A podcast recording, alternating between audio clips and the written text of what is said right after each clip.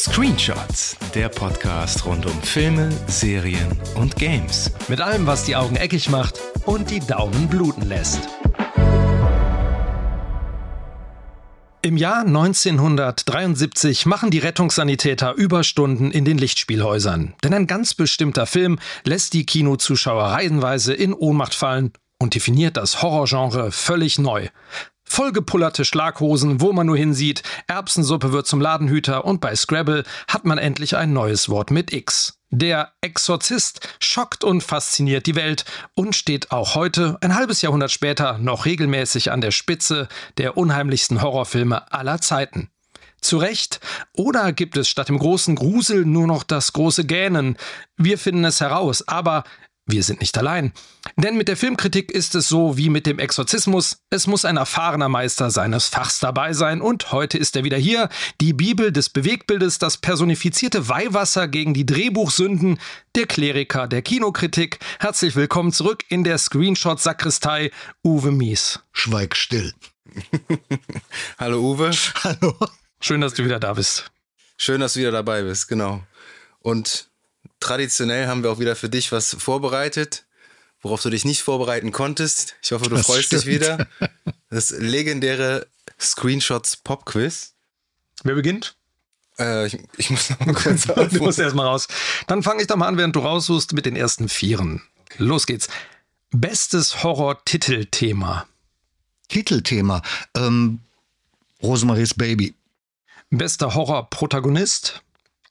Was heißt jetzt Protagonist? Das Monster oder nee, der also dagegen sagen wir kämpft? mal, der, der dagegen kämpft.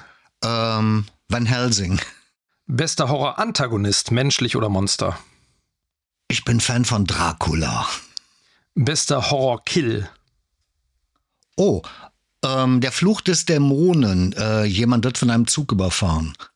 Das musst du kurz erklären. Der Fluch des Fluch oder Fluch? Der Fluch, der Fluch. Von? Von 1958. Eieiei. Ist, ein, tot- ist mein allerliebster Horrorfilm tatsächlich. Aber ist ja egal. Mach mal weiter. Okay. Bester Slasher-Film? Oh, äh, ich glaube Blutiger Valentinstag. Der hat mir immer gut gefallen, der alte. My Bloody Valentine. Wann, wann ist der aus den 1980. 80, ne? Ja. Bester subtiler Horrorfilm? Rosemaries Baby.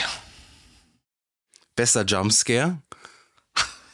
Oh. Da müsstest du eine Szene nennen, nicht nur Rosemary's Baby. Ja, ähm, bester Jumpscare. Oh, das ist jetzt aber hart. Ich, doch, ich glaube, ähm, The Conjuring, der erste.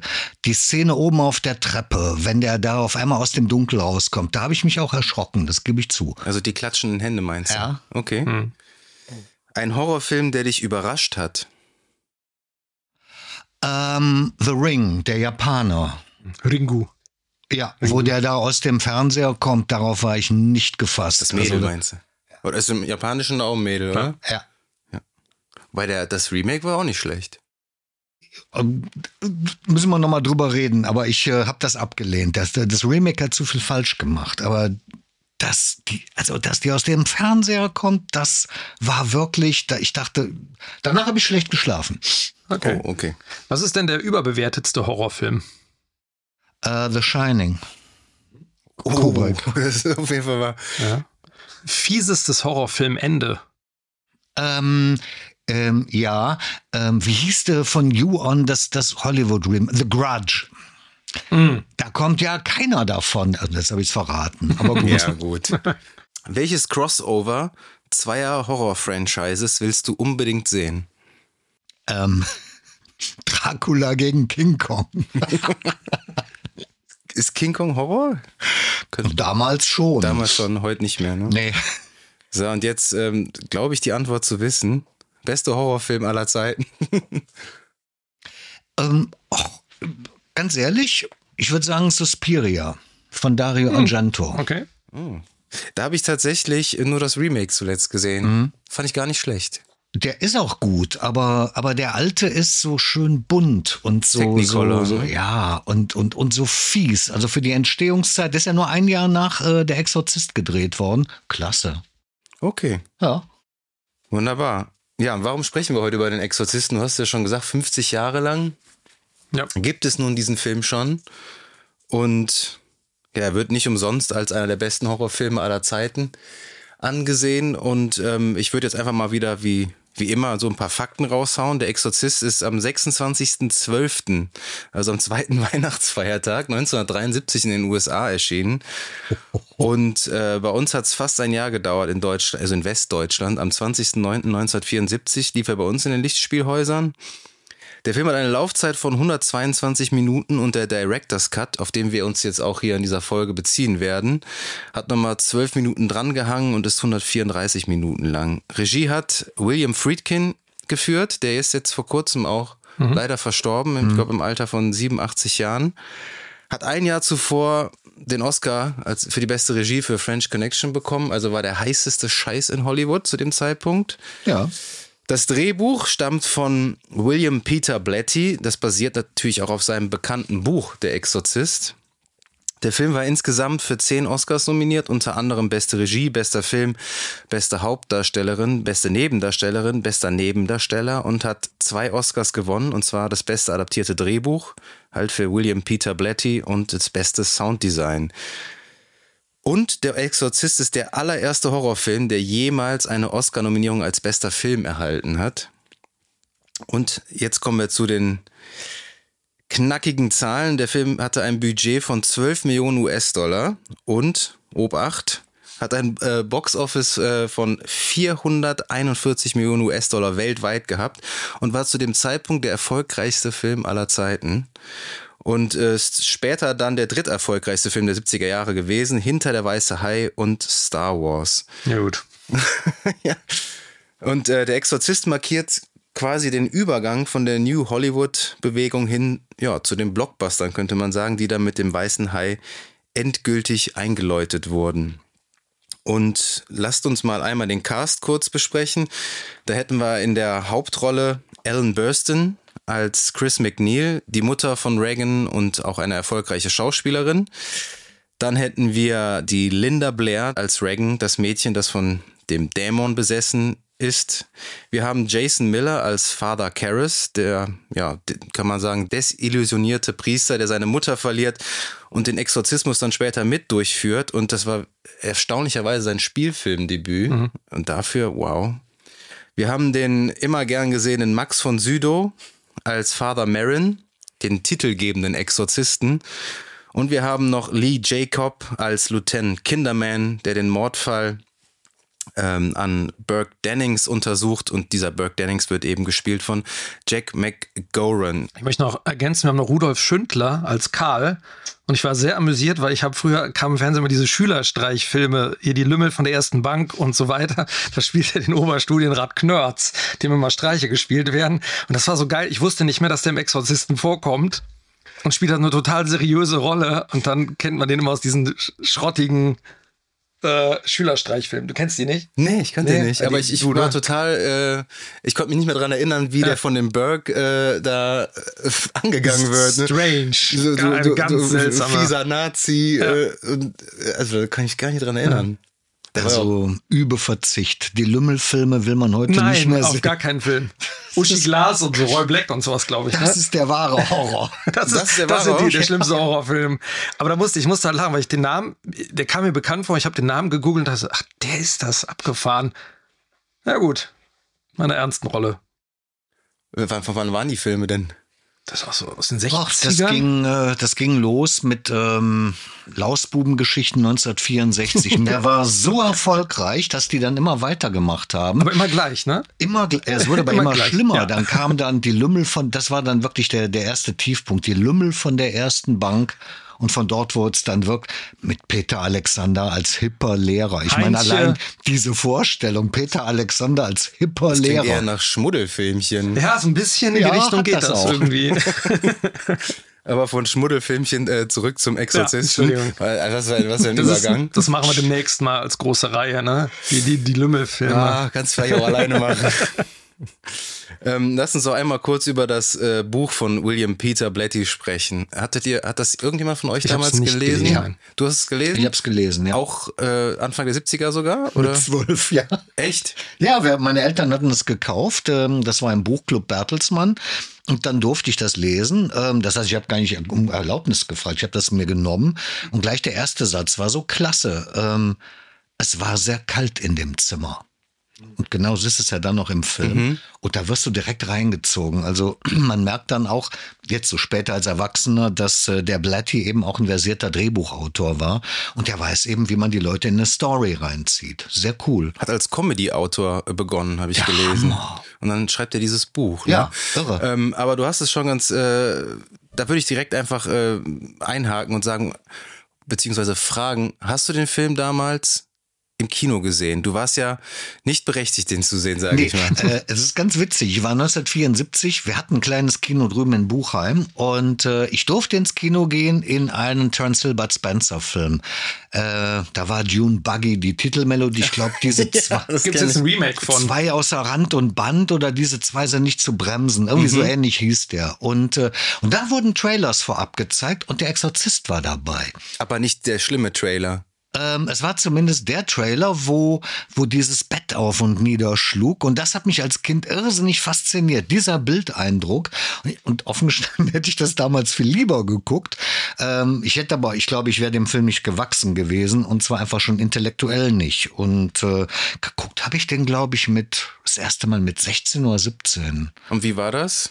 Wie Ging, ging, weil ähm, der braucht ja doch ein bisschen lang, bis der mal so Fahrt aufnimmt. Also ähm, das ist kein Film für Jugendliche. Ich finde, Erwachsene finden den gruseliger, wenn ich mal ehrlich bin. Ich muss überlegen, wann ich ihn das erste Mal gesehen habe. Ich meine, ich wäre auch so 18, 19 gewesen.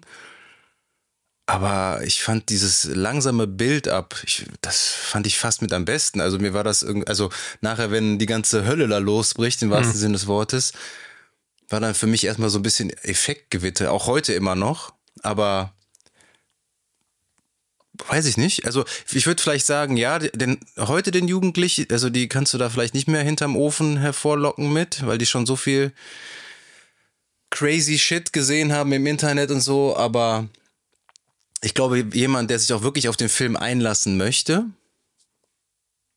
man, man muss schon, man muss schon, das klingt jetzt vielleicht so abgedroschen, aber schon so ein kleiner Cineast sein, um den Wert zu schätzen, vor allem so die erste Stunde, vor allem den Prolog, der wirklich Ja. sehr viel symbolisch auch arbeitet mit Bildern, hier wo wir ähm, Max von Südow da in, im Nordirak sehen. Und du, es wird ja kaum Dialog gesprochen, du fragst dich die ganze Zeit, warum wird mir der gezeigt? Was Konnte hat das auch null daran erinnern. Habe ich mir gedacht, dass du, du hast den ja ewig ich nicht den, mehr gesehen. vor, wir haben ne? uns darüber unterhalten, irgendwie vor 20 Jahren, 25, ein- einmal gesehen. Nie wieder danach. Aber ich wusste noch so ein paar Szenen, also ist ja auch bis zum Erbrechen, passenderweise, ähm, parodiert worden, das Ganze. Mhm. Also deswegen ganz viel, bei ganz vielen Szenen dachte ich so, erinnere ich mich jetzt an den Film oder erinnere ich mich jetzt an eine Parodie auf diese Szene? Aber ich wusste noch ganz viel.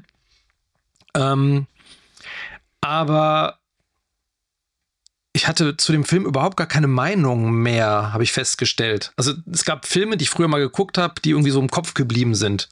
So Halloween zum Beispiel, ne, wo jetzt Halloween irgendwie ansteht und auch so, so ähnliche Zeit, ähm, ist mir, wo ich da auch nicht oft gesehen habe, zum Beispiel mehr im Kopf geblieben als der Exorzist. Da, da hatte ich irgendwie viel mehr so Szenen, die ich behalten habe. Aber ich hatte ein bisschen das Problem, wir hatten ja im Vorfeld gesagt, wir machen den Director's Cut, beziehungsweise The Version You've Never Seen, heißt das Ding ja. also, also verschiedene Bezeichnungen. Ja, und ich habe dann im Xbox Marketplace gab es den als ähm, Director's Cut.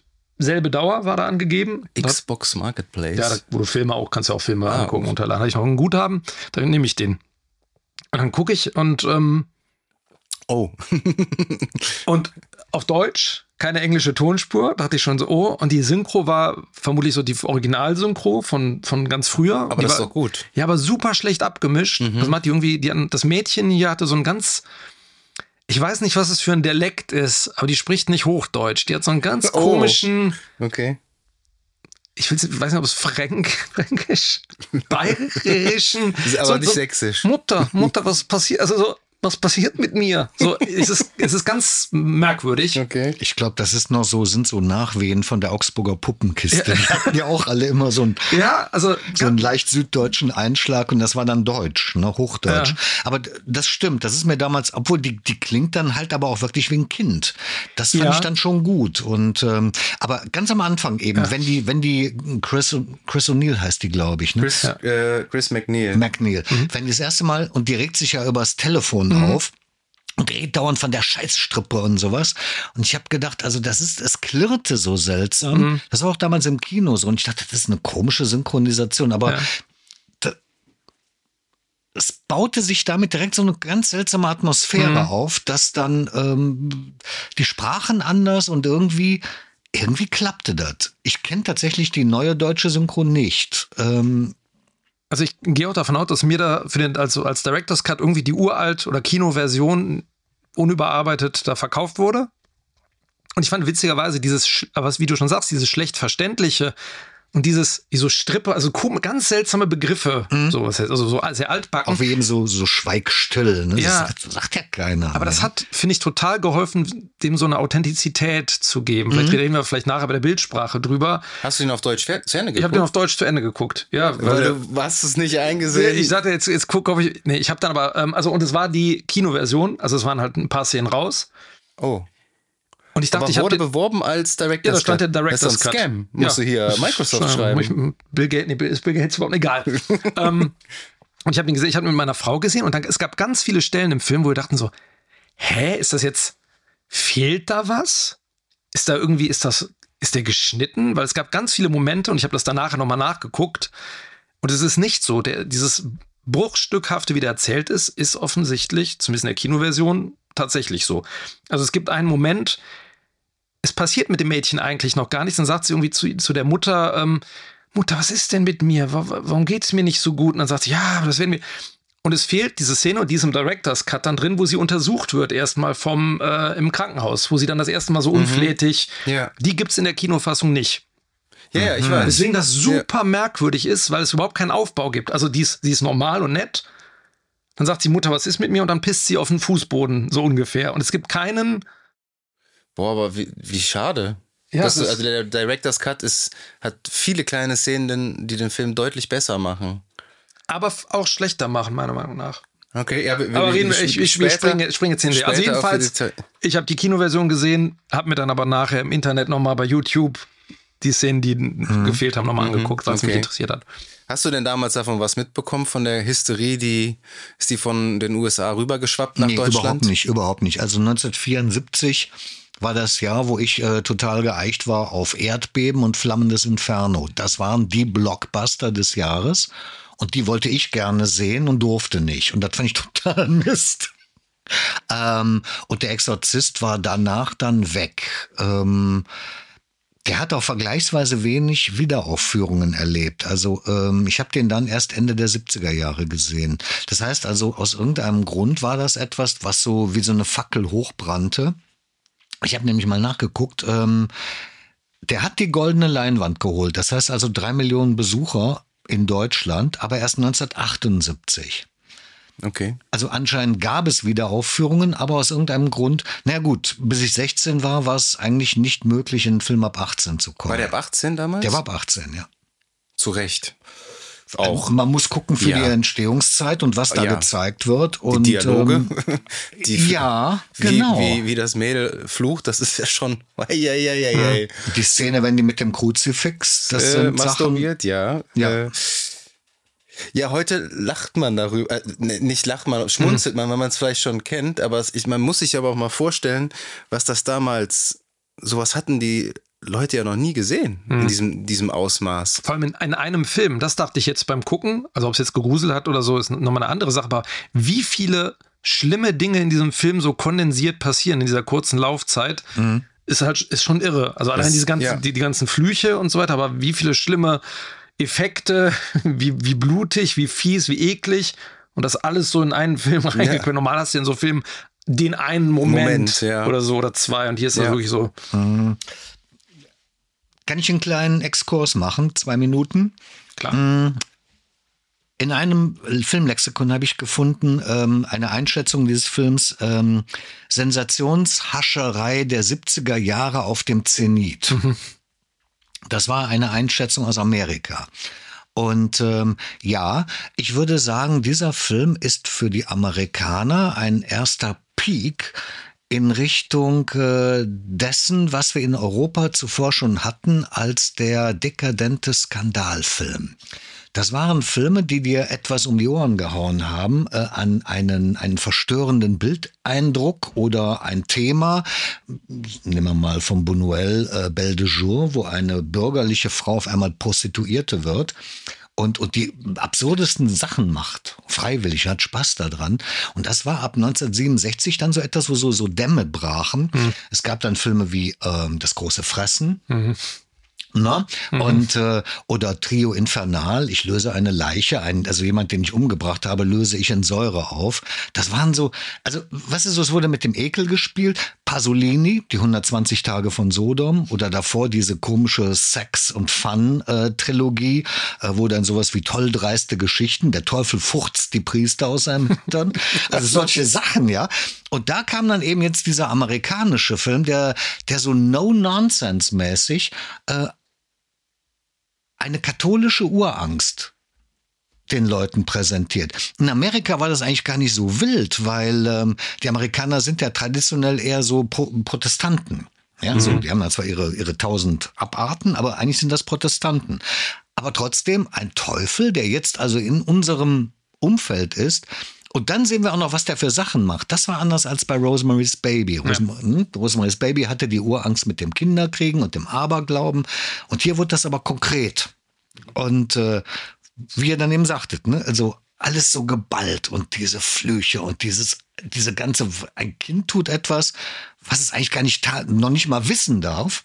Und das waren dann so Sachen, ja, das war, hat ja auch dann dazu geführt, dass äh, reihenweise die Zuschauer ohnmächtig geworden sind, äh, sich übergeben haben im Kino. Teilweise wurden da Krankenwägen an die äh, äh, an der Straße äh, geparkt, um irgendwie da schnell äh, die Leute zu versorgen. Ja. Das war natürlich ja natürlich auch kostenlose Publicity für den Film. Mhm, also ins Marketing musste da ja. nicht, wirk dann nicht wirklich was fließen. Es hat tatsächlich auch eine Frau, die ist ohnmächtig geworden ist, auf die, Kopf, ja, auf dem Kopf auf die, äh, auf den Kinosessel geknallt und hat dann, glaube ich, das Kino oder Warner Brothers verklagt. Ja, erfolgreich, glaube ich. Erfolgreich, sogar, ne? genau, hat dann Recht bekommen.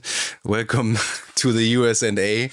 Ähm, ja, aber nichtsdestotrotz, ich, äh, die meisten Leute sind ja auch witzigerweise so in der ersten halben Stunde nicht mal beim äh, Exorzismus schon ohnmächtig geworden, vor allen Dingen bei den ganzen medizinischen Tests. Ach, die sind halt auch Das hart. kann ich aber auch die sehr, sehr gut verstehen. Fies, ja. Also da musste ich auch, also ich meine, der ganze andere Kram, der so übernatürlich wird, aber da, wo sie dann die Nadel und das Blut so, Boah. da dachte ich auch so, uh, nee. Oder auch dieser Kurve, ich weiß gar nicht, was das war, das ein MRT, MRT oder so. Ja, so dieses hässliche so Zimmer, MRT, dieses ja. leere Zimmer und dann kommt dieser Apparat, der so laut mhm. ist. Ne?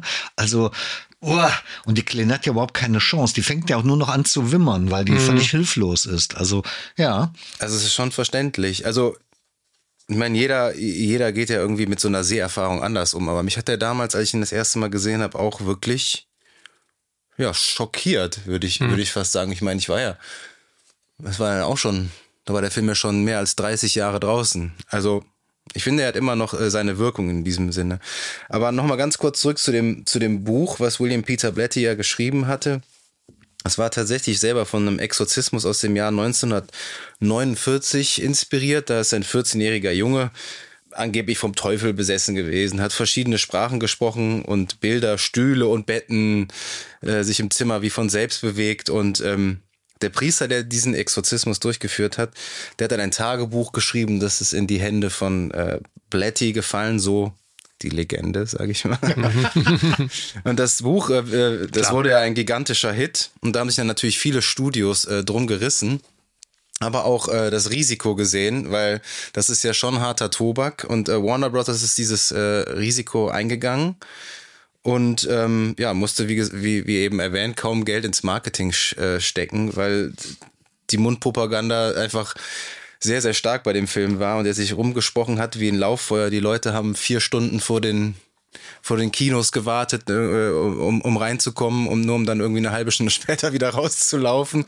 Weil man muss ja auch überlegen, damals gab es kein Internet, damals gab es ja, konntest du dich nicht spoilern lassen. Da musstest du, um das zu sehen, musstest du nicht auf das Home Release warten. Das hat wahrscheinlich auch dann ewig. Da gab es noch gar keine. Gab es da schon Videokassetten? Ich weiß es. Ja, es ne? gab, es gab Video, aber bis dieser Film dann tatsächlich in eine kommerzielle Auswertung kam, das war dann erst tatsächlich Ja. äh, in den frühen 80er Jahren. Ja, das heißt, du musstest dich halt dann ins Kino begeben und Richtig. dann musstest du diesen Film, sage ich mal, auf der großen Leinwand ertragen, wenn du dem nicht gewachsen warst. Und das war natürlich dann für viele schon, also heute lacht man darüber, ne? Aber ich kann mir schon, kann mir schon gut vorstellen, was das für ein, Hm. für ein Kick war, den, den sehen zu müssen. Aber das gibt es ja immer wieder auch bei modernen Horrorfilmen, ne, dass gesagt wird, so uh, Leute sind, werden ohnmächtig, ne? Und äh, Ja, aber ich meine, du größte, kannst ja trotzdem durch das Internet, du kannst ja alles herausfinden. Du findest Ja. irgendwo schon irgendwo einen gerippten, Screening, der äh, Screener davon, ja. gerippten Film. Du, wenn du willst, kannst du, musst, brauchst du zwei Mausklicks, dann weißt du die ganze Handlung, dann weißt du, ah, das ist der große Twist. Das ging damals nicht, ne? Mhm. Also deswegen verständlich. Zeigt aber auch, was du eben sagtest, dass der in Deutschland mit fast einem Jahr Verspätung Hm. Also ein Superhit in den USA und, und trotzdem ein Jahr vergeht, bis der nach Deutschland kommt. Wäre eigentlich mal interessant, warum überhaupt. Ne? Ja. Aber es hat ja häufig so lange gedauert, oder? Das müsstest du doch gut wissen. Also die, der Release min- häufig so ein halbes Jahr dazwischen, oder? Halbes Jahr, ja. Ja. So, der weiße Hai kam im Sommer und äh, ich habe den dann im zu Weihnachten gesehen. Klar. Klassischer Weihnachtsfilm. Ja. Da durftest du ihn auch noch nicht sehen. ja, da war aber dann in Begleitung von einem Erwachsenen, der hat mich da reingeschmuggelt. Aber das muss doch bestimmt auch toll gewesen sein. Das kann ich dir flüstern. ja, das glaube ich. Ähm, ja, lass uns doch mal äh, so kurz vielleicht an der Handlung so ein bisschen entlanghangeln. Philipp, du hast gesagt, du konntest dich an den Prolog überhaupt nicht mehr null, null erinnern. Null. Null.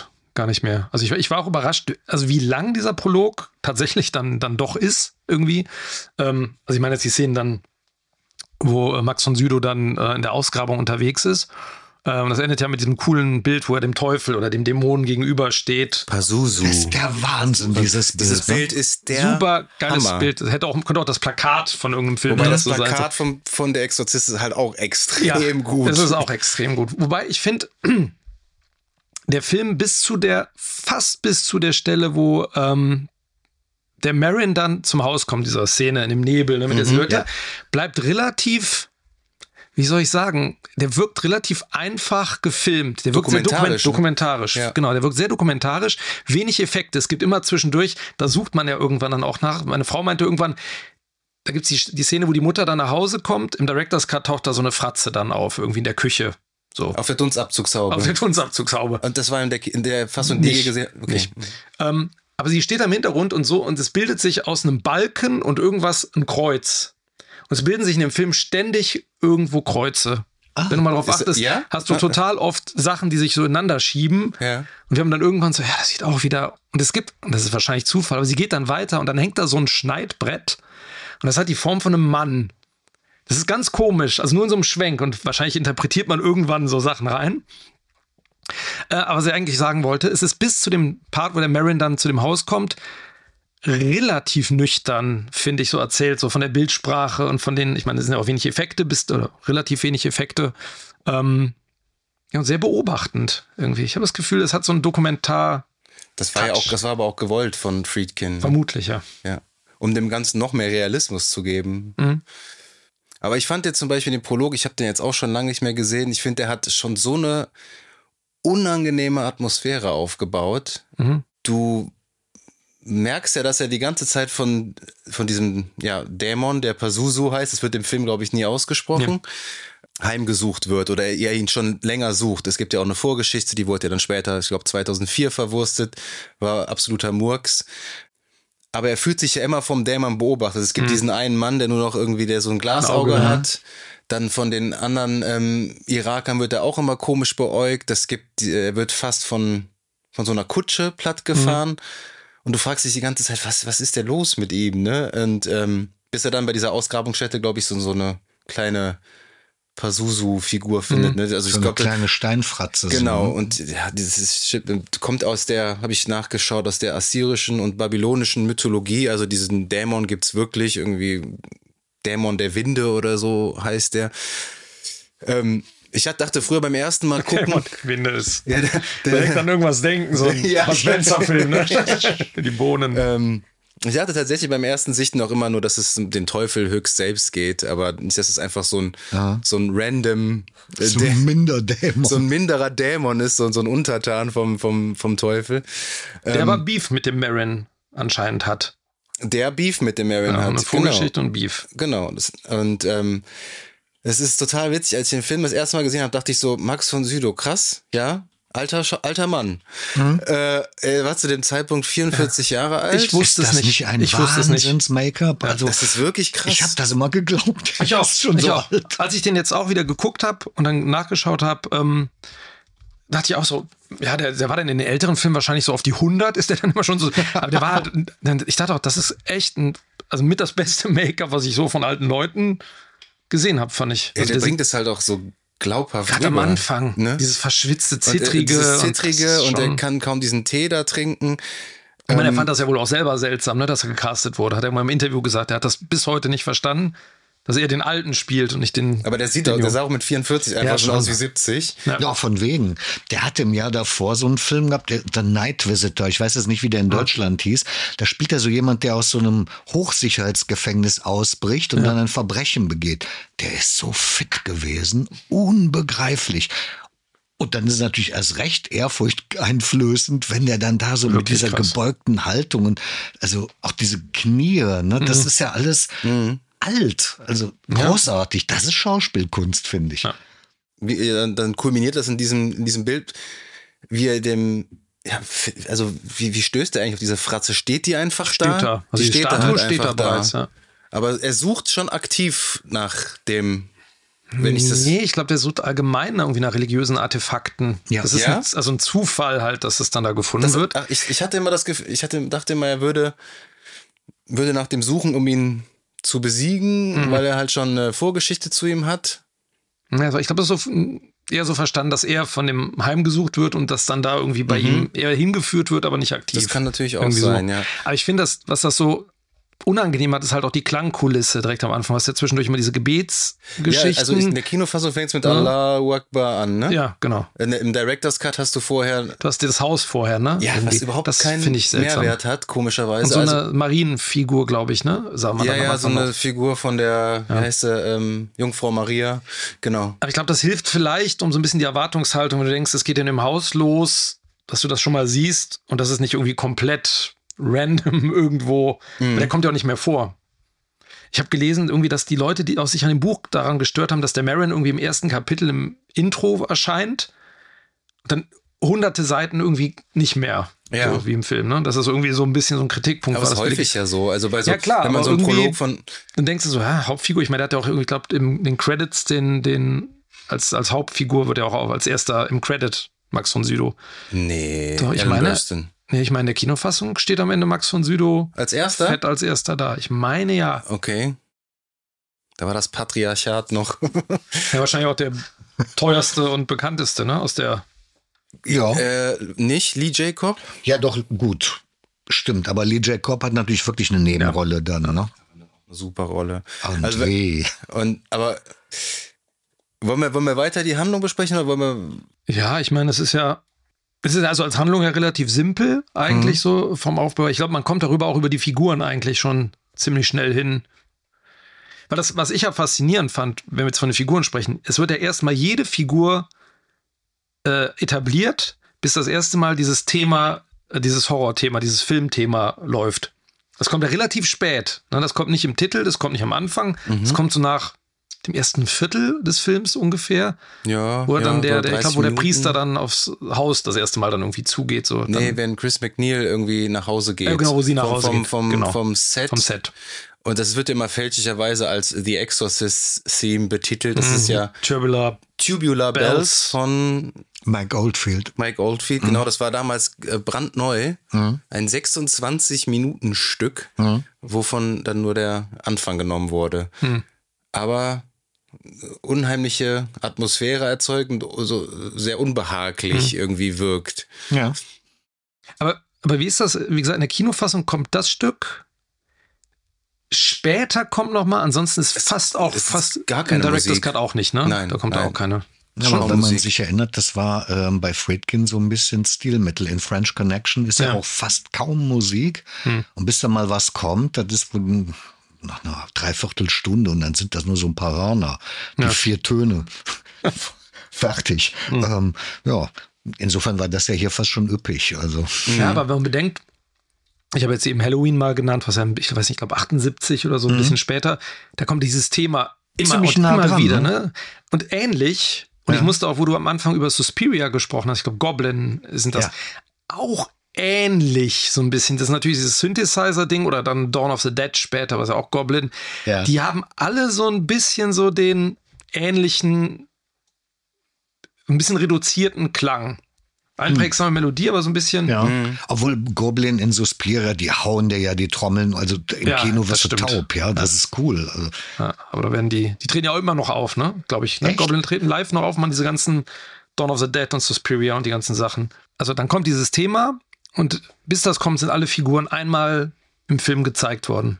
Alle wichtigen Figuren. Und dann kommt das quasi als so ein, ist eigentlich wie so eine Stimmt. Zäsur. Ab da geht dann so der Father Karras ist nur genau. so ganz kurz angerissen worden, weil er beobachtet ja die Chris McNeil am Filmset. Da habe ich mich gefragt, mhm. so, ist er irgendwie Fan? Warum, warum beobachtet er sie? Ist er Fan von ihr als Schauspielerin? Sie ist ja eine recht gefragte Schauspielerin zu diesem ja. Zeitpunkt schon. Habe ich das richtig verstanden? Der Burke war, ist ihr Regisseur gewesen, ne? Der. Mhm. Also, genau, wo wir uns jetzt mal an diesen Figuren langhangeln, habe ich auch eine Frage nämlich zu einer Szene, weil das, das, war einer der Momente, wo wir uns total gefragt haben, ob was fehlt. Dieser Burke wo er dann, der geht ja dann auch den, den Karl an, als äh, vermeintlich Nazi, wo er sagt, er kommt aus der Schweiz. So, ne? Und dann mhm. streiten die sich. Aber der Tod von Burke, der irgendwie aus dem Fenster fällt und seinen Kopf um 180 Grad dreht, mhm. der wird ja nicht gezeigt. Genau. Ja. Und es ist ein ganz seltsamer Moment, finde ich, diese Szene, wo dann, wer kommt denn da eigentlich? Der Freund von ihr dann kommt und ihr erzählt, das habt ihr schon gehört, und mhm. Burke ist tot. Und diese Szene ist, ich finde es total, es war total krude. Dieser Moment, das, weil man, man sieht es nicht, man weiß gar nicht, dass der im Haus war überhaupt. Also ich hatte total das Gefühl, es fehlt ein großer Block. Also hättest du dir gewünscht, dass man sieht, ja. wie, wie die Reagan ihn. Nee, das nicht, aber wie er, dass man zumindest sieht, wie er irgendwie im Haus Oder ist. nochmal zurückkommt, um vielleicht ja, also sich zu verabschieden. Warum, ja, und dann irgendwie, keine Ahnung, dann hört er irgendwie, du hörst ja die ganze Zeit das Gerumpel und guckt dann nur hoch. Was weiß ich, aber wir dachten so, hä, wer war denn, das war der Regisseur, aber warum war der denn jetzt im Haus? Ah, hat mich ehrlich gesagt nicht gestört. Das war ja so ein Mysterium an sich, dass man musste ja irgendwie, man, man als Zuschauer wusste es ja selber nicht. Man musste ja, war ja genauso, tappte genauso im Dunkeln wie der Detective, also wie der Lieutenant ähm, Kinderman. Kinderman ne? Ja, also das, was mit ihm passiert ist, das finde ich vollkommen okay, aber der, der war ja gar nicht mehr, der hat man ja gar nicht wahrgenommen, dass der überhaupt da war, dass es den überhaupt gibt. Und dann erzählte, der ist tot und ich, also ich fand das sehr wirr erzählt. Aber es, ich hatte mal den Eindruck, dass der so eine Art Hausfreund ist. Mhm so ein, so ein, so ein alter, guter Bekannter von der, er hat sie auch mal inszeniert und ja. das, dann sind die Freunde geworden. Das wird ja auch von der Reagan vorher gefragt, ne? Da, da, da ja, neck, neck sie ihre Mutter ja auch und sagt ja, mhm. ähm, heiratet ihr denn jetzt bald? Und ja. äh, er wird auch dein neuer Freund, weil sie sind ja auch geschieden, ne? Das mhm. äh, kommt ja, ja, auch noch dazu. Aber ist es nicht irre toll? Also ich mich hat, das hat mich damals im Kino wirklich fertig gemacht, dass man es eben nicht sieht, sondern dass der so unglaublich fies gestorben sein mhm. muss. Ein Kopf wird auf 180 Grad und man sieht nichts, das spielt, aber das spielt sich alles in deinem Kopf ab, dass du ne? dir vorstellst, wie. Das, genau, das finde ich auch super. Also das Ganze danach, ne? aber dieser Weg dahin, wo ich dachte, also man hat halt nicht mitbekommen, dass er überhaupt da ist und das kam so aus dem Nichts auf einmal. Mhm. Vielleicht aber auch, weil mir, das mag an diesem Director's Cut liegen, vorher gefehlt hat, dass mit dem Mädchen schon mehr passiert ist irgendwie. Das kam dann irgendwie so abrupt. Ja, ähm, also das ist natürlich, du sprichst jetzt schon vom Mädchen von Linda Blair. Mhm. Das ist ja auch immer noch faszinierend, was für eine Leistung die da mhm. zeigen. Mhm. Also die hat ja fast alles da äh, selbst gespielt und das macht ja auch so ein bisschen den, ich weiß nicht, ob man Reiz sagen kann aus, aber dass halt so ein unschuldiges Mädchen besessen ist und die schlimmsten Sachen durchleben muss und sag, sagen muss vor allen Dingen auch. Und ähm, ja, echt abgefahren, dass diese Szene, dieser erste medizinische Test halt dementsprechend dann äh, auch, auch raus ist, ne, wo mhm. sie da liegt und das ganze Gespräch mit dem mit dem Doktor danach, wo, ja. wo er das so ein bisschen abwatscht und sagt so ja Ritalin, ja das wird wird schon mhm. wird schon alles richten, ne, so ist alle Heilmittel und dann ich finde, das ist auch ganz wichtig, weil die Chris McNeil das ja auch noch nicht so ganz ernst nimmt, weil er dann sagt so, ja, äh, haben Sie Ihre Tochter denn schon mal fluchen hören? Nein, Reagan macht das nicht. Und dann, ja. was hat sie denn gesagt? Und ich weiß gar nicht, was er im Deutschen sagt. Irgendwas, äh, äh, lass die Finger von meiner Fotze, glaube ich, irgendwie genau, sowas. irgendwie sowas. Und dann muss sie ja sogar lachen, ne? Mhm. Also so nach dem Motto, das, wo hat sie das nur aufgeschnappt? Mensch, dieses Mädel, ne? Aber während Reagan da ja liegt mhm.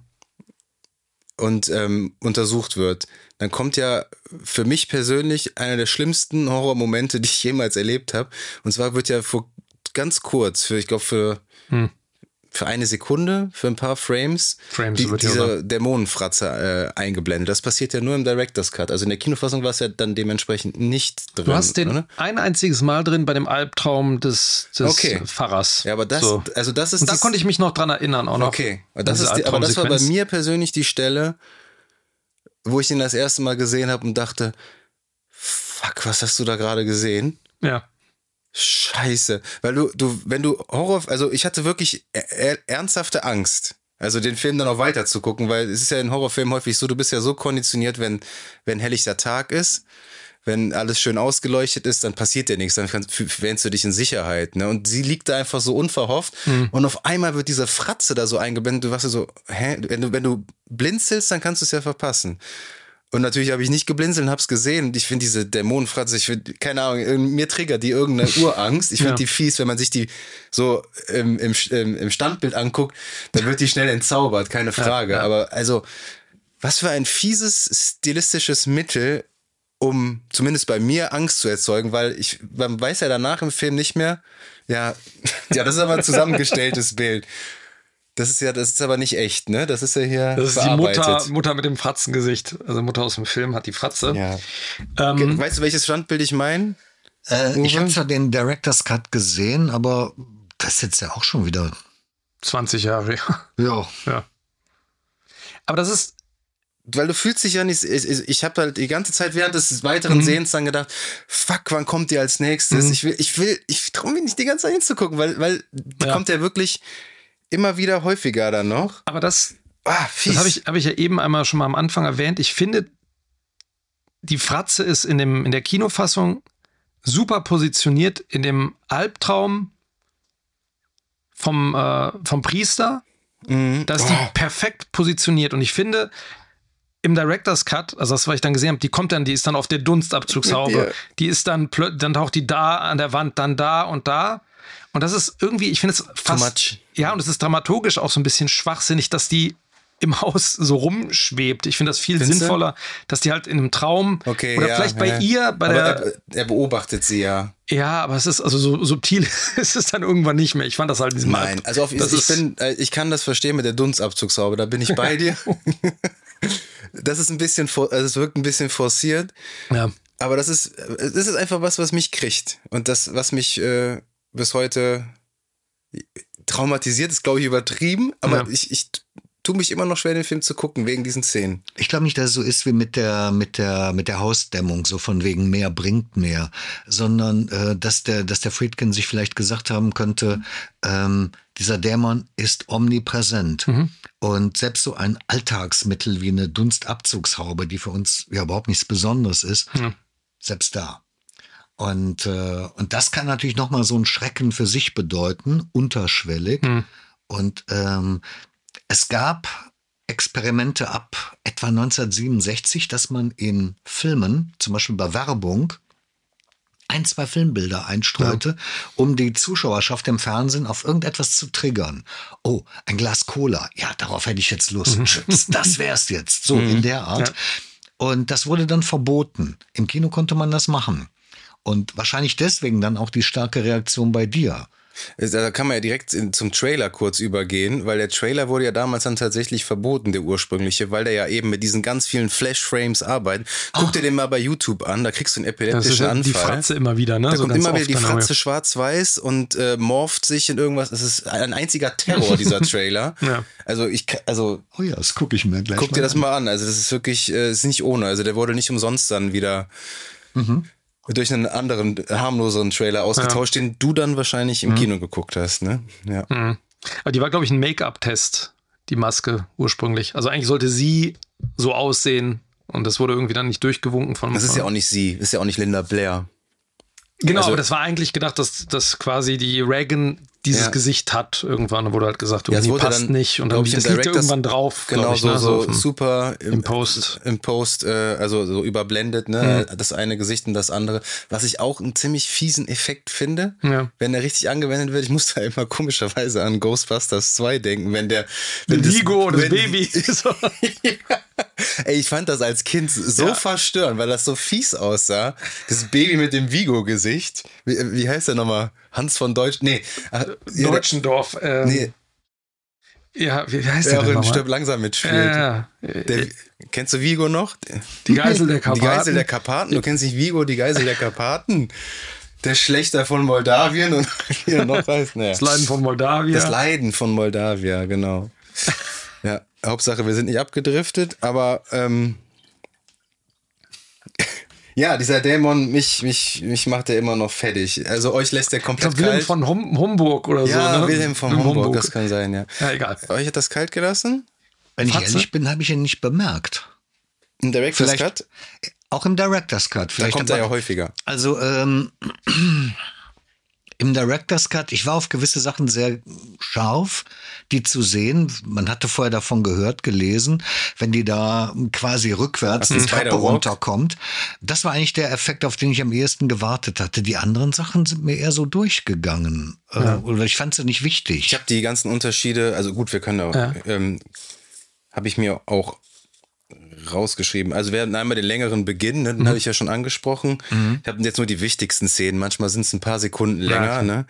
Ähm, dann haben wir halt wirklich dieses vier Minuten lang die Sequenz, wo sie da medizinisch untersucht wird. Und die, die ist Reagan. super wichtig. Die, die ist, super wichtig, dass die nicht drin war. Das hat, das war extremst verwirrend, dass die nicht drin war. Ich verstehe, also das macht überhaupt keinen Sinn, die nicht im Film zu haben.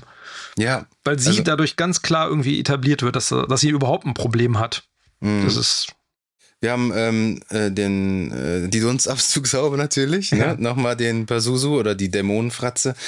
Dann haben wir eben den bekannten Spider-Walk. Aber lass uns doch mal, bevor du weitermachst, mal kurz über den sprechen.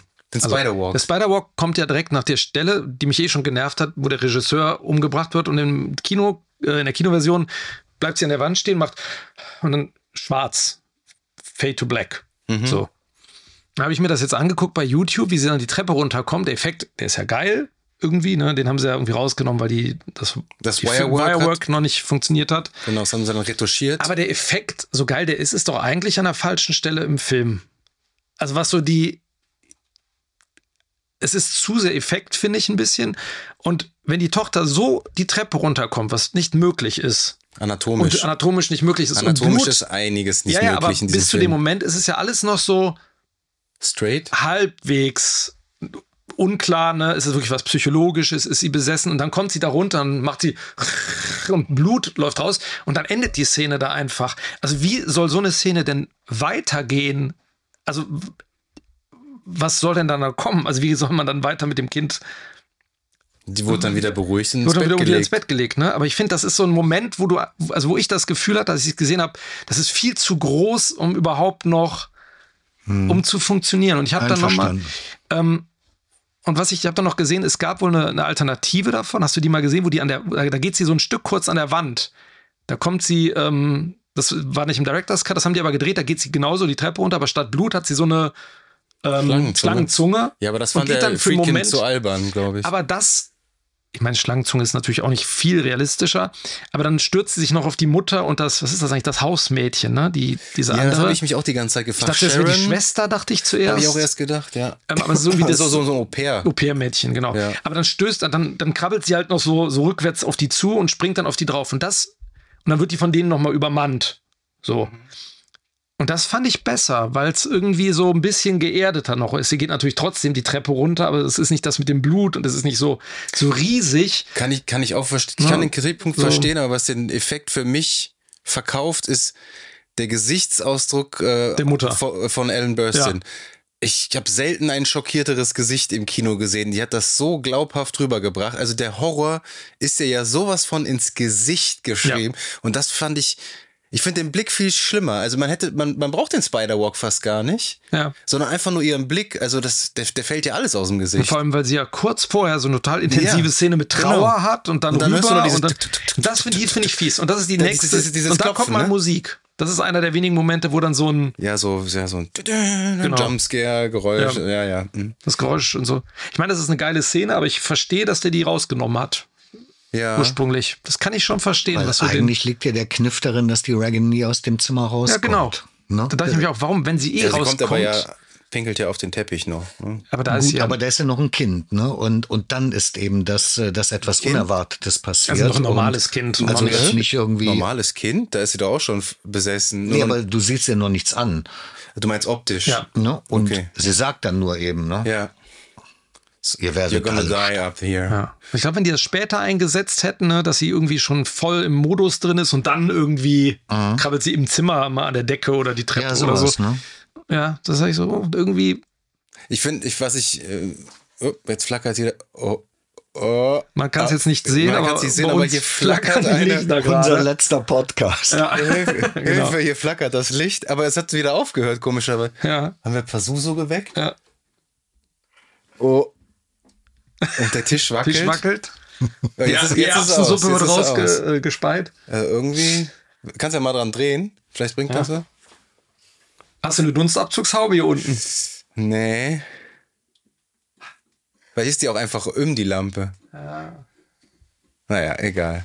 Also das gehört alles hier zum alles dazu. Okay. Ähm, Aber ich finde, was, was mich immer ähm, total geärgert hat, wenn viele den Film nur auf diese Szenen reduzieren. Und das, das, das ärgert mich total.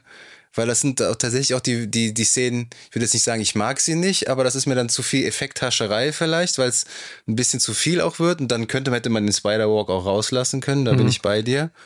Vielleicht ist es auch, wenn man sich erinnert, im dritten Teil, da, da krabbelt ja auch irgendwas an der Decke. Er hat so lang. eine, so eine Omi da im, äh, in der Irrenanstalt. Auch vielleicht- super creepy. Aber vielleicht hat der, hat der Julian Peter Blatty da so ein bisschen Einfluss genommen und wir sind immerhin Ende der 90er Jahre und die, die Digitaltechnik wurde was besser Ende der 90er? für den Director's Cut. ja. Ach so, ja. Ne? Und jetzt konnte man eben so ein paar Sachen machen, die man, die vorher unmöglich waren. Dann kommt so ein Spieltrieb. Das kann natürlich verführen. Ja, ja, Ähm, ja, ja. Das, ja. Das mag sein, ja. Aber ähm, wo wir schon hier beim Spider-Walken, bei, ach so, nee, wir waren beim Director's Cut, ne? Genau. Genau. Jetzt hast du da kurz den Einhack gemacht. Und, Ich glaube, da ähm, gibt es aber nur noch diese große Szene am Ende eigentlich. ja, ne, und die das ist eigentlich fast eine der wichtigsten Szenen des ganzen Films. Und das, äh, und zwar ist es, ist die nur 37 Sekunden länger als in der Kinofassung. Und das ist ja kurz bevor sie den Teufel da endgültig oder hier den Dämon endgültig austreiben, wo äh, Father Karras und Father Marin auf der Treppe sitzen. Mhm. Und in der Kinofassung ist es einfach nur eine Einstellung von den beiden, wie sie da verzweifelt sitzen und das war's. Und im Director's Cut fragt äh, Father Karras, wieso dieses Kind? Das ergibt keinen Sinn. Und dann sagt Father Marin, es geht ihm darum, uns verzweifeln zu lassen. Er will, dass wir uns anders sehen, animalisch, hässlich, damit wir erst gar nicht auf die Idee kommen, dass Gott uns lieben könnte. Und das ist doch total wichtig. Das ist eigentlich Ja. so fast das Herz des Films.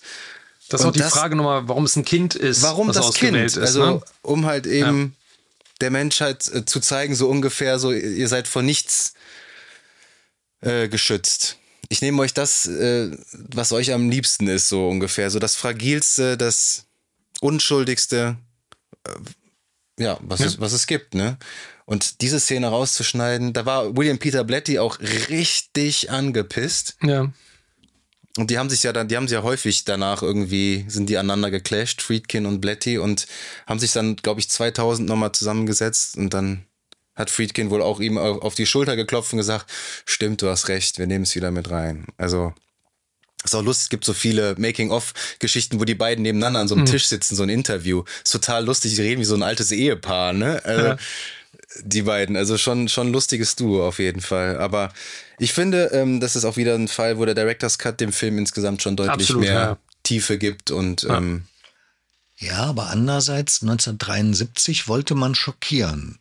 wollte man nicht wissen, warum. Genau. Je weniger man weiß und, und eine theologische Erklärung, wie gesagt, ne, in Amerika aus katholischer Sicht interessiert keinen. Äh, zu kompliziert, zu hergeholt. Nein, äh, wir zeigen ein Mädchen, das immer fieser wird und, äh, und wir zeigen es. Ich denke, das war der, der Impetus, der 73 ja. dann so ins Spiel kam und, und wesentlich war. Mhm. Wir können es nicht verifizieren, aber so. Ja, du hast ja im, im Director's Cut dann noch ein deutlich, es ist nicht wirklich ein versöhnliches Ende, aber du hast ja dann diese Szene, wo ähm, Oh, sorry, natürlich, ja, das habe ich noch nicht erwähnt. Genau, das ja, meinte ich eigentlich, genau, das Ende, wo Kinderman dann mit dem anderen, äh, mit Father Dyer, ist es, glaube ich. war ne? ja auch ein echter Priester. Genau, der war auch beratend irgendwie, glaube ich, tätig. Genau, da. und hat dann mitgespielt im Film. Und dann haben die diesen Dialog. Das spielt doch gar nicht schlecht. Wo die, nee, finde ich auch. Dann haben die einen Dialog, wo die dann miteinander dann halt, äh, wo er ihn wieder fragt, ob er ins Kino gehen möchte mit ihm. Ne? Er fragt immer, ne? er will immer Filme gucken, gerne. Ne? Und kritisieren. ja, genau, Filme kritisieren. kritisieren. Ähm, und es endet so ein bisschen positiver, versöhnlicher, optimistischer. Und ich weiß nicht, ob mir das gefällt. Oh. Der, ich weiß der nicht, alte Zyniker. Mir, ja, das ist so, ich fand, und da habe ich mich nämlich noch erinnert, als ich das jetzt gesehen habe, so ich wusste, ich war früher, als ich den Exorzisten gesehen habe, wusste ich, äh, dachte ich, boah, endet der unangenehm. Der ist aus dem Fenster, der gestürzt, ja, verblutet also, und dann ich ist auch schade. Also verabschieden ich, ich die sich auch, und gehen. Und ich fand das auch schade, dass äh, Father Karras stirbt, weil ich fand, das war auch ein toller, tolle Figur. Ja, total, total. Und ähm, aber ich, ich mag gleichzeitig aber auch, dass das so, es hat einerseits was Positives, weil sie befreit wurde und eigentlich auch weiß, ins, also irgendwie scheint sie ja doch zu wissen, ähm, obwohl sie dann einen Gedächtnisverlust hat, sozusagen. Sie weiß aber, dass sie von den Priestern gerettet wurde. Ne? Mhm. Sie gibt ihm ja dann den, den Kuss. Kuss. und man sieht ja hier den, ähm, den Priesterkragen. Ähm, aber ich fand das eigentlich ganz schön, dass es so ein bisschen so, ich fand diesen Dialog am Ende so komisch, dass die, die haben gar nichts miteinander zu tun gehabt, die beiden eigentlich. Ja, das ist natürlich jetzt wirklich, das ja. ist wirklich Geschmackssache, glaube ja. ich. Ähm, ob man dieses düstere, offene Ende mag oder halt so optimistisch. Ich fand Vielleicht generell, Tagesform. Ich konnte mich an den Lee Jacob, also ich muss generell einfach mal sagen, das, der komplette Cast, ich finde, der ist unfassbar gut in diesem mhm. Film. Jede kleinste Nebenrolle ist wahnsinnig gut besetzt. Ich weiß nicht, ich fand jetzt beim nochmaligen Schauen, fand ich vor allen Dingen Lee J. Cobb fand ich unheimlich gut. Ich habe den ja auch das erste Mal im O-Ton mhm. gesehen. Ich fand das total charmant. Der hat ja nicht viele Szenen, wo er mitspielt, aber allein diese, diese Kleinigkeiten, die er mitkriegt, dass er eigentlich, eigentlich auch so ein bisschen Freunde sucht, mit denen er irgendwie ins Kino ja. gehen kann. Ja. Äh, ne? Und ähm, und Father Karras, also Jason Miller, äh, absolut äh, ja, also so eine tragische Figur. Der tat mir, der tat mir den ganzen Film so unheimlich leid. Also, der hat so was Fieses an sich. Dieses Gesicht wirkt so, so Jason Miller, nach vorne so, so, so, so zusammengestaucht mhm. und äh, und, und, und der ist immer so undurchsichtig und, mhm. äh, und so beherrscht und äh, nee, also, aber Lee J. Cobb, der hat dann so dieses, wenn der da um dieses Autogramm bettelt, mhm. ja, und dann ich habe ja, ich gelogen. Hab ja, ne, ja, dieses und, und dann, und, dann, sagt die ja noch, sie sind auch ein sehr netter Mann mhm. und du mhm. siehst, wie die nur mit Mühe so einen Wirkreiz ja, unterdrücken kann, wenn die das sagt, ja. Also wie furchtbar muss der auf andere wirken. Und ich hätte mir ja insgeheim gehofft, wenn er dann äh, am Ende, kurz vor dem Finale, ja, also er kommt ja im Finale, es klingelt und der hat ja, wenn die Tür aufgeht, wie der dann so auch von unten hochguckt. Mhm und ich dachte, boah, jetzt trifft er auf den Dämon. Mit Pistolenkugeln gegen einen Dämon. Boah! Nö, kam nicht. War ich dann doch ein bisschen enttäuscht. Echt? Und ja, ja, weil ich finde schon, also ich meine, die beten und die machen und Weihwasser ist es geweiht. Und, ähm, und dann, dann prügelt der die und prügelt den Dämon raus. Das war mir irgendwie immer ein bisschen zu, nimm mich und noch einen auf die Fresse und dann. Hm. Ja, ja, verstehe ich. Ne? Irgendwie, also es gibt. Also wir haben so viel Irres gesehen bis ja. dahin und da hätte doch dann eigentlich, also es ist ja fast schon so, so ein Anti-Höhepunkt, ne, weil der so mhm. physisch ist. Aber ja. was hättest du dir denn gewünscht? Keine Ahnung, äh, damals, also heutzutage, aber, ähm, aber, ja, was du dir aber heutzutage eigentlich, gewünscht? aber eigentlich ist es ja genau richtig, weil die ganze Zeit, was du schon sagtest, der Film ist immer so realistisch, so Realität, so geerdet. Und warum dann nicht? Warum nicht mit Fäusten gegen einen Dämon? Das also, macht den ja auch irgendwie so gut, finde ich, dass er so, so geerdet ist. Ich meine, es ist immer noch total abgefahren, ja. was, was da passiert. Aber es gab ja dann tatsächlich noch viele Leute, die dann wieder den Weg zur Kirche gefunden haben ne? und dann irgendwie Priester, an, ja. hier angerufen haben, hier, ich möchte bitte einen Exorzismus haben, so ungefähr. Ja. Hier, mein Mann spinnt schon wieder oder was weiß ich. ähm, aber es ist ja schön, weil am Anfang wurde er gezeigt, äh, wie er boxt auch. Ne? Richtig, ne? Wurde extra genau. er am Sattelsack gezeigt, ne? genau. Ja, ja. Aber sagt mal, dieser, ich hatte auch Spaß an dem, an dem Kinderman. Aber was ist eigentlich die Bewandtnis von ihm? Hat er eigentlich irgendeine Bewandtnis für den Film? Also du meinst weil, Einfluss? Irgendeinen Einfluss, irgendeinen, also weil diese Figur, ich meine, klar, er erklärt kommt. diesen Mord. Ich hänge mich schon an diesem Regisseur, der aus dem Fenster gefallen ist. Und er kommt ja da deswegen zum Einsatz, weil dieser Regisseur äh, ermordet wurde, vielleicht, eventuell. Aber er hat ja mit der eigentlichen Handlung, er läuft ja so nebenher, mhm. der Kinderman. Mhm. Der hat ja gar keinen, der hat ja weder irgendwie beeinflusst er irgendwas so richtig. Warum ist er da? Was genau macht der eigentlich? Den brauchen wir, ähm, weil das das beruhigende Element ist. Die Polizei, dein Freund und Helfer, die uns dann immer so wie so ein Anker, ja, ja so ein Schutzanker angesichts der schlimmen Dinge, die sich auch immer mehr verselbstständigen, mhm. Ähm, der uns dann so ein bisschen so ein Schutzanker sein sollte. Ist der Zuschauer? Ist der quasi so ein, so ein repräsentiert er den Zuschauer? Ich da, habe dann beim Gucken dachte ich kurz, ob der vielleicht so eine Rolle spielt, von dem der so mhm. außen, von außen so ein bisschen drauf guckt, aber auch ja. nicht so genau. Nee, der ist so weiß. ein bisschen wie Karl Malden in die Straßen von San Francisco in ja. dieser Serie. Ne? Der hat ja auch mal so einen Mantel und so einen Hut. Der ist ja eigentlich völlig äh, anachronistisch. Ja. Also in der Zeit trägt man ja keine Hüte mehr. Und insofern, ähm, glaube ich, ist das noch so, ein, so, ein, so, so eine Chiffre für etwas Verlässliches, ja. ähm, woran die Amerikaner ja, sich festhalten möchten. Mhm. Ja, macht ja, interessant, ja. Also, ich habe mich die ganze Zeit mich gefragt, was war, also genau wie du gesagt hast, kommt am Ende mit der Waffe, weil ich konnte mich an den überhaupt gar nicht mehr erinnern, dass es den gab und also stirbt der irgendwie? Also wird er auch nochmal ein Opfer? Wäre ja auch so, denkbar ne, genau. Gewesen, ich habe ne? die ganze Zeit damit gerechnet, der kriegt irgendwas mit, es rumpelt da oben wieder und er ja. so und ja, aber am Ende geht er ins Kino. Dann halt nee, ins Lokal. ins Lokal. Weil den Film hat der Vater Dyer auch Bestimmt schon gesehen. gesehen. ja. Strange, ganz, ganz seltsame Figur. Aber wie, ähm, wie, was würdet ihr zu Linda Blair sagen und Ellen Burstyn? Hm. Also für einen Teenager, für mich als Teenager war Ellen Burstyn eine erwachsene Frau. Die war ja 41, glaube ich, als der Film gedreht wurde. Und ähm, warte mal, dann ist die jetzt, die lebt ja noch. Hm? Ist die 90 schon? Die spielt ja. jetzt im äh, Exorcist The Believer, hat sie auch spielt eine Rolle. wieder die Rolle auch, glaube ich, ne? Also, ja, sie spielt Chris McNeil, ja. Und ähm, das äh, ich fand die, ich fand das nie eine, eine, attraktive Frau. Die, die hat immer diese strenge Frisur, kürzere Frisur auch bei Martin Scorsese, wo sie dann den Oscar ja kriegt. Ähm, alles lebt hier nicht mehr. Und dann ist die auf einmal weg. Dann ist die wieder am Theater. Und ähm, die war davor, 68, in so einer Henry Miller-Verfilmung, Wendekreis des Krebses, so eine Erotik-Story. Konnte ich mir auch nie vorstellen. Wollte ich auch nicht sehen. Hm. Also das ist jetzt klar, das ist jetzt keine Marilyn Monroe, so wo man die, wo einen die Erotik direkt so ansprengt. Ne? Apropos, Audrey Hepburn sollte ja auch die Rolle spielen, aber Ach, die, mh. ja und die ihre Bedingung war, dass der Film noch dann bitte in Rom gedreht ja. wird. Und dann hat der Friedkin wahrscheinlich gesagt, Tschüssi, Tschüssi Audrey.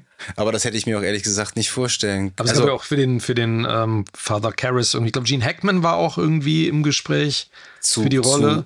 Zu, ja gut, den hätten sie wahrscheinlich dann auch alt gemacht. Nee, für den äh, Karras. Also Ach, für, den, für den Jüngeren. Das ist ja auch mhm. interessant. Ja, ja. Und Jack Nicholson. Und Jack Nicholson. Und ja, dann hat da gesagt, aber gesagt, nee, nee, nee, nee, nee, der, der ist zu verrucht. Ja, der, keiner genau. nimmt den ab, dass er ein Priester Genau, der macht alles könnte. nur schlimmer. So. Der schnackselt doch wahrscheinlich alles dann weg. Ja. Nee, hätte nicht gepasst. Obwohl aber Entschuldigung, du warst gerade noch. Ja. Ähm, du warst also, bei Alan Burstyn. Also, also Alan Burstyn ist wirklich aber jetzt so, wenn man das als Erwachsener wiederum sieht, dann hat die ja eine Präsenz, das ist, ähm, wie du schon mal eben sagtest, glaubwürdiger geht's kaum. Wir haben es vorhin schon gesagt, der Film ist eher so dokumentarisch gedreht, also größtenteils. Und ich Filme, die ich finde, jede Rolle, also vor allem die von Ellen Burstyn, ist so echt gespielt. Ich hatte mhm. bei der nie das Gefühl, dass die Schauspieler hat, ehrlich gesagt. Mhm. Weiß man, ob da improvisiert wurde? Viel, also ich habe da nichts zu gelesen, aber ich dachte bei ganz vielen Szenen so, also gerade wo sie mit ihrem Ex-Mann, wo er nicht zum Geburtstag kommen kann. Dass sie auch so ausrastet und, und so. Nicht ich habe ja nur die Synchro-Fassung, mhm. aber selbst da sah man irgendwie so im Spiel, dass ich die ganze Zeit, das es wirkt so echt. Das wirken, Ja. sie, ich finde auch, und der ähm, Father Karras wirken beide wahnsinnig echt. So in dem, wie sie agieren und Ja. äh, ja, also ich finde sie super, ich finde den ähm, Jason Miller, also den Father Karras, toll. Und Linda Blair finde ich, die ist schon, ich meine, die ist natürlich viel hinter Make-up dann irgendwann verschwunden, aber ich finde dieses Wechsel so zwischen, die ist ja wirklich ein sehr liebes, sehr nettes Teenager-Kind, ne? Also sie ist ja gar nicht irgendwie aufmüpfig oder sowas. Mr. Howdy? Nee, oder wie heißt er? Captain Howdy. Captain Howdy. Captain Howdy. Ähm, ja, es ist krass. Also ich finde auch so diese, wie sie unter, die verschwindet ja unter der Maske, aber hat ja trotzdem irgendwie viel Mimik die ganze Zeit, wie Ja, so sie kleine spielt Sachen. das ja aber auch alles. Ja. Sie, sie musste diese, diese, muss man sich mal überlegen. Also, ich stelle mir das jetzt auch wieder vor. 1973 hörst du diesen Satz, deine, deine Mutter lutscht Schwänze in der Hölle. Ja. Also, Schleckt Schwänze. Das, Im Deutschen sagt sie schleckt, Schleckt, oder ja. was? Echt? glaube ja. diese, diese Vollalliteration, das ist so unglaublich. Oh Gott, wie schlecht. Naja. Aber, aber wenn die da in diesem Sessel sitzt, wenn der Psychiater kommt und sie hat ja dann diese Kralle da und äh, man kann jetzt natürlich sagen, das Make-up ist eine Sache, aber so bösartig zu gucken, das macht es so apathisch auch gleichzeitig. Weil die wird ja irgendwann immer, immer hinterhältiger, ne? Und dann kommt ja der Angriff. Mhm. Sie hat übrigens, hab ich, das habe ich auch ähm, äh, gelesen, sie hat ja diese Hand da so hoch, wo sie in, unter Hypnose steht. Hm. Ja.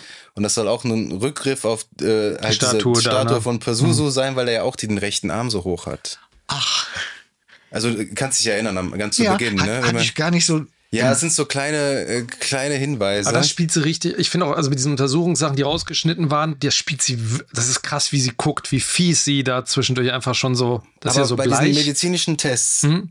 ist das ihr Blut?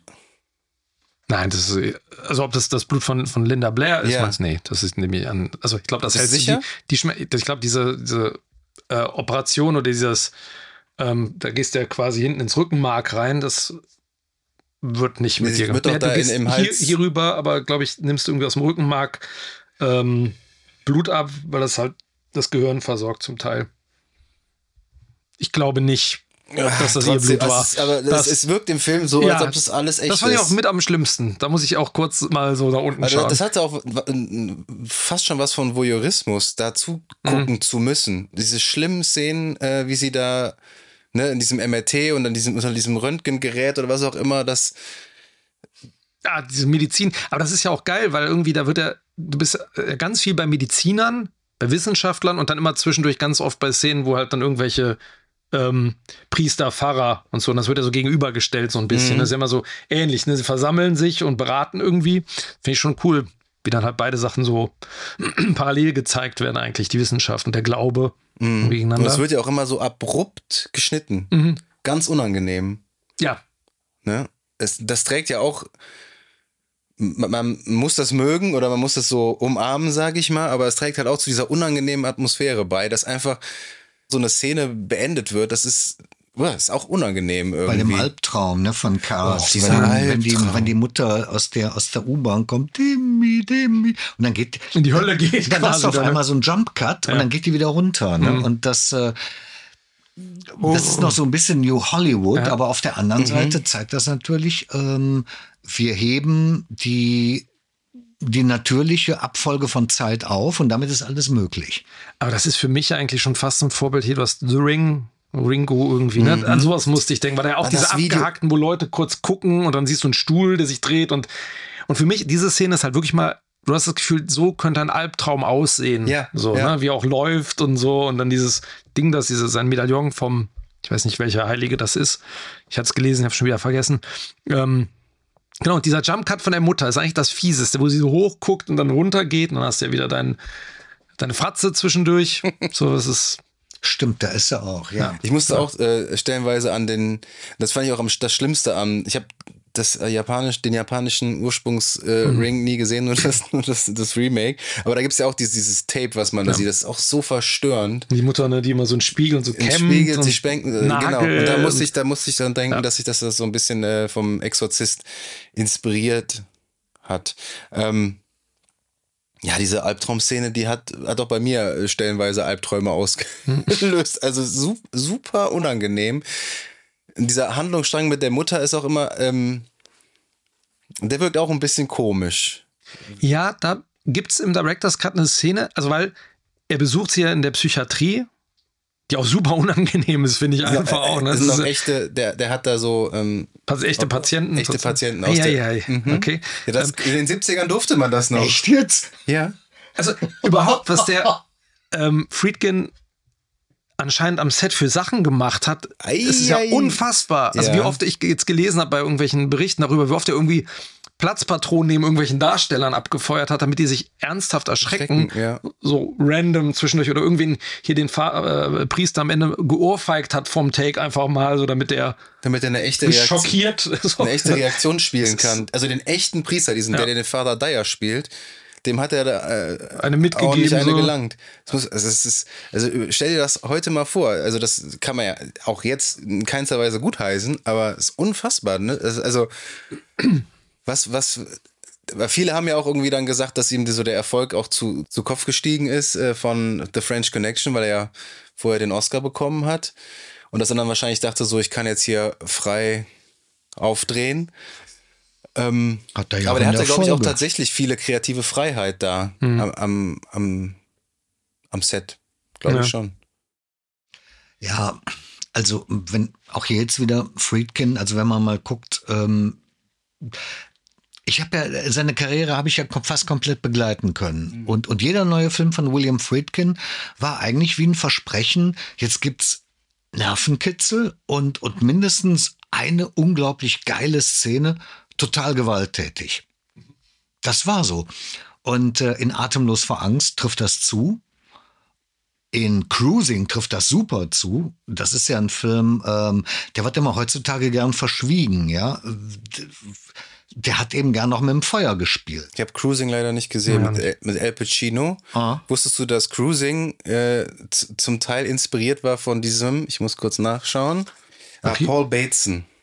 Paul, Paul Bateson, Bateson. ist er inspiriert. Der sagt mir Und- gar nichts. Nee, braucht braucht ihr auch nicht sagen, weil der spielt im Hintergrund äh, bei den medizinischen Szenen ein. Ah ja, äh, natürlich, doch, der mit Arzt dem, und der dem Schnörres, der wirklich ein, ein Genau, Killer der später war. zum Mörder, also ist ein äh, verurteilter Mörder danach gewesen. Und der hat angeblich diese schwulen Morde da damals in, in New York als Serienkiller. Ja, wo der Leute in den Fluss, die Körperteile in den Fluss geschmissen irgendwie Genau, hat, ne? genau. Und äh, der Was hat, äh, alles wisst. der hat, äh, ja gut, also das haben wir jetzt natürlich auch gelesen, ne? ähm, aber das hat natürlich mit, das hat den, äh, den Friedkin mit dazu inspiriert, äh, Cruising mit Al Pacino zu machen. Also die, der, der erste Mord in Cruising ist unbegreiflich brutal. Dann Leben und Sterben in L.A., der ist ja auch knüppelhart. Habe ich leider auch nicht gesehen. Die, die lohnen sich beide. Das sind exzellente Thriller und ähm, sehr spannend, sehr gute Action drin. Und, ähm, und man ahnt, wieso so etwas die Leute auf die Palme gebracht hat. Also ähm, der, der, hat, der hat nicht viel Rücksicht genommen. Und wenn ich jetzt höre, so von wegen, äh, wie der mit Schauspielern bei Der Exorzist umgegangen ist, ja, aber so von wegen, dass seine Karriere danach keine Höhepunkte mehr hatte, dass er nur noch schlechte Filme gedreht Da liest man ja teilweise einen Stuss. Also Ja. das, ähm, das stimmt nicht. Das ist einfach nicht haltbar. Nicht alle Filme sind dann gut, aber ähm, so drei, vier, die kann man wirklich sensationell gut gucken bis heute. Ja. Ja. Aber wir waren jetzt ja ursprünglich stehen geblieben, so ein bisschen bei diesem, dieser Albtraumgeschichte, dass man immer so ein Gefühl hat von, von Unbehagen irgendwie. Ne? Mhm. Und ich finde, was der einmal finde ich dieses Set von dem Haus, ich weiß nicht, ob es ein echtes Haus ist. Aber Das die ist ein Art- echtes Haus in Georgetown. Ist es ja, ein echtes Haus oder ist es eine Soundstage, die gebaut ist? in, innen drin? Meinst du? Weil das ist ganz komisch. Ich finde teilweise, wie die Sachen platziert sind. Du hast zum Beispiel auch Treppen. Äh, total oft, dass die von, also so, so klassisch, bei so Sitcoms ganz oft, ähm, dass die in eine bestimmte Richtung hochgehen. Ich glaube, die gehen normalerweise von links nach rechts, ich bin, nee, von rechts nach links runter. Und in dem Film gehen die genau in die andere Richtung gedreht. Und es gibt so ganz viele Einstellungen, die irgendwie falsch wirken. Also gerade so Kameraeinstellungen, wo du das Gefühl hast, da stimmt die Perspektive nicht oder der Blickwinkel irgendwie nicht, wo du so das Gefühl hast, das ist ganz unangenehm zu sehen, wie die da hochgehen. Also es gibt ganz oft so Kamerabewegungen, wenn die vom Zimmer runterkommen oder hochgehen, wo du so von unten so durch die, die Ja. Treppen hochguckst. Und du denkst immer so, irgendwie ist das Du hast so einen Narren am Haus gefressen, habe ich das ja, Gefühl. das ist, ne? ich finde, das, das ist total spannend, wie die einfach so durch diese Kameraeinstellung irgendwie was. Geile Beobachtung. Ich werde das überprüfen. Ja, guck, ja, guck ich, mal. Ich, ich mir jetzt also, auch nicht aufgefallen. Ja, das ist immer, und das, und das Framing von der Tür natürlich auch, ne? Also ihre Tür, mhm, ihre Zimmertür, ja. ne? Wie du immer drauf so minimal bewegst und wie sie eingerichtet ist, das ist, ähm, das fand ich unangenehm. Also manchmal so die, die Eindrücke im Haus, die Blicke. Und was ich ganz seltsam fand, wir hatten ja eben über diese Szene gesprochen, wo sie dem ähm, Psychiater so an den Sack greift mit, mit voller Wucht. Das ist ja irgendwie so wie ein Psycho, wo der die Treppe runterfällt, wo der, der kippt, der fällt dann, dann nach hinten Stimmt. und das, mhm. der Boden bewegt sich so, mm, so ja, drauf zu, ja, ja. Wie, wie, die Treppe bei Psycho. Ja. Und das fand ich ganz seltsam. Also cooler Effekt. Auch so ein Topshot. Und er steht quasi, du hast das Gefühl, er steht, aber der Hintergrund bewegt sich so auf ihn irgendwie zu. Und das ist ja da genauso. Und das ist ein ganz merkwürdiger Effekt an der Stelle. Also, ne, weil man ist so überrascht, dass da überhaupt für sowas Lapidares in dem Moment eigentlich so ein so ein ja. Kameratrick irgendwie benutzt wurde. Ähm, ja, weil er völlig ahnungslos ist. Genau, und wir aber, also ne, als Zuschauer denkst du aus, hä? Was ist dann, das denn jetzt? Dann ne? kann man das machen, weil ja. wir taumeln mit ihm quasi, ja. ähm, weil ich denke, dass das Publikum damals ganz schön schockiert war über so eine mhm. körperliche, äh, körperliche Drastik. Ja. Das war äh, bis dahin ja so auch nicht da. Also, dass mal irgendwie Eier zerquetscht wurden. Oder. Ja, und aber die Szene endet da ja auch quasi dann fast direkt mhm. wieder, ne? Also dann wird, wird sie irgendwie losgerissen und wieder. Genau. Man wird immer so ein bisschen alleine gelassen, ne? Mhm. So nach dem Cut. So, so, ja, das ist ja gerade der Kniff. Ne? So, ne? hier, also ja, wir, wir, wollen Überleg ja keine Gardinenpredigt hören, also ja, in dem ja. Moment. Du, du, tut man nicht. Ja, es ist. Ähm Und wie findet ihr die, die, die Szene des Exorzismus selbst? Ich hatte so ein kleines Problem, das, vielleicht reden wir nachher auch nochmal über den Effekt, den der Film heute noch hat, überhaupt, ob es überhaupt noch gruselig ist oder nicht. Ich hatte ein bisschen das Problem, wo es dann so richtig losgeht mit dem, äh, mit den Effekten, wo sie dann auch hier die Erbsensuppe da auskotzen, so. Man hat's halt, oder ich habe es dann vielleicht zu oft schon parodiert gesehen. So, mhm. es, man hat, und mir ging es ein bisschen wie dir, dass man denkt, so, vorher diese ganze, die ganze Erzählung dahin, die, die macht Spaß, die ist interessant, die ist spannend. Und jetzt, wo es so ans Eingemachte geht, verliert der so ein, also hat er mich so ein bisschen verloren, weil es halt nicht mehr so. Weil man den vielleicht zum zweiten Mal dann gesehen hat. Ja. Weil man, weil man das schon kannte und weil dann die anderen Elemente einen vielleicht eher interessiert haben. Man sieht ihn ja auch anders. Du hast ja auch gesagt, Uwe, du, du hast äh, Alan Burstyn da irgendwie erst später so als richtige, wie hast du gesagt, als, als richtige Frau mhm. so angenommen, mhm, ja. sage ich mal. Ne? Wenn du den da mit 16 siehst, dann siehst du so eine alte Frau, sage ich, oder? Ja, ne? ja, eine alte Frau und, und natürlich haben mich damals, äh, was den Horror betrifft, einmal das Bett, das, wo sie mhm. da immer hin und her geschleudert wird, dann fängt die ja mal an zu schweben und wenn die dann wieder runterschwimmt, die scheint ja irgendwie so wie, wie so etwas zu beten. Mhm. Ja? Die, die sagt ja ständig irgendwas. Da würde ich ja sagen, das war die Inspiration für Tanz der Teufel. Weil, weil die Besessenen sind ja da auch manchmal so irgendwie so die in sich ja genau so ne? aus. Ja? Diese weißen Augen, diese Deadites oder wie die heißen, glaube ich. Ja, ich musste auch an Tanz der Teufel weißen so Pupillen da. Weißen Pupillen und dieses, genau, sitzen und grinsen mhm. und irgendwelche Liedchen vor sich hin. Ja. Sowas. Und dann natürlich, wenn sich der Kopf mhm. um 360 Grad dreht, ähm, womit man ja auch nicht so rechnet. Und äh, wenn man jetzt natürlich auf Sensation aus ist, ähm, finde ich, müsste das heute eigentlich immer noch gut funktionieren, immer unter der Voraus- oder unter der Maßgabe, dass man bereit ist, sich auf den ganzen Rest einzulassen. Also bei der Pressevorführung vor 20 Jahren, das habe ich dann behalten, ähm, wurde ungl war unglaublich viel Gemaule und Gemotze von wegen, das soll der erschreckendste Film aller Zeiten sein, ist doch total öde, bla bla bla. Ganz man, kurz, du meinst bei der Pressevorführung, bei der Pressevorführung vom Director's, Director's Cut. Ja. Und wenn man jetzt guckt, ähm, der, welche Richtung das Horrorkino seither genommen hat, also wie jetzt mal so die Filme von James Wan, mhm. so also Conjuring und Insidious und das, die erzählen ja keine Geschichte mehr. Das ist ja wirklich so eine Abfolge von wie so eine Geisterbahn. Also ständig kommt, ne, Buh, ständig kommt irgendwas. Das ist dann mal sehr gut gemacht, zugegebenermaßen, aber, aber jetzt so, dass ich, dass ich jetzt mit einer Figur so andocken kann, dass ich sage, boah, genau wie der wäre ich jetzt vollkommen hilflos, wenn ich so etwas gegenüberstünde. Mhm. Aber so eine Puppe wie Annabelle kann ich doch nicht ernst nehmen. Ich meine, das ist doch jetzt, Ja, es ist halt Weil es das so scheiße inszeniert ist. Es ist für, für Teenager inszeniert und der Exorzist ist für Erwachsene. Defini ja, definitiv. Ähm, und man muss ja auch sagen, was du angesprochen hast, sind ja die von uns äh, häufig gehassten Jumpscares, die einfach Mhm. nur darauf aus sind, die Leute zu erschrecken, den Puls kurz äh, in die Höhe zu jagen, so und dann jetzt geht's weiter in der Achterbahnfahrt oder in der Geisterbahn. Und der Exorzist hat ja eigentlich nur einen einzigen Jumpscare und das ist der auf dem Dachboden, wo Weil Karl dann. dann ja, wo das, wo, wo sich ihr, ihr, was hat sie da in der Hand, äh, die, die Kerze so kurz Ja. entzündet. ja, stimmt. Ähm, und sonst kommt der Film ja komplett ohne Jumpscares aus. Du hast ja nichts, wo dir jetzt mal irgendwie was ins Gesicht springt oder so. Ja. Also wäre, ist mir jetzt zumindest so nicht aufgefallen. Und ich, ich mag das, also ich, es ist, ich mag es halt auch nicht, muss ich ganz ehrlich sagen. Ähm, ein Jumpscare oder ein richtig gut platzierter Pro-Horrorfilm, okay. Mhm. Wie in Jaws, der Kopf unter Wasser, der immer noch super fies ist. Ja.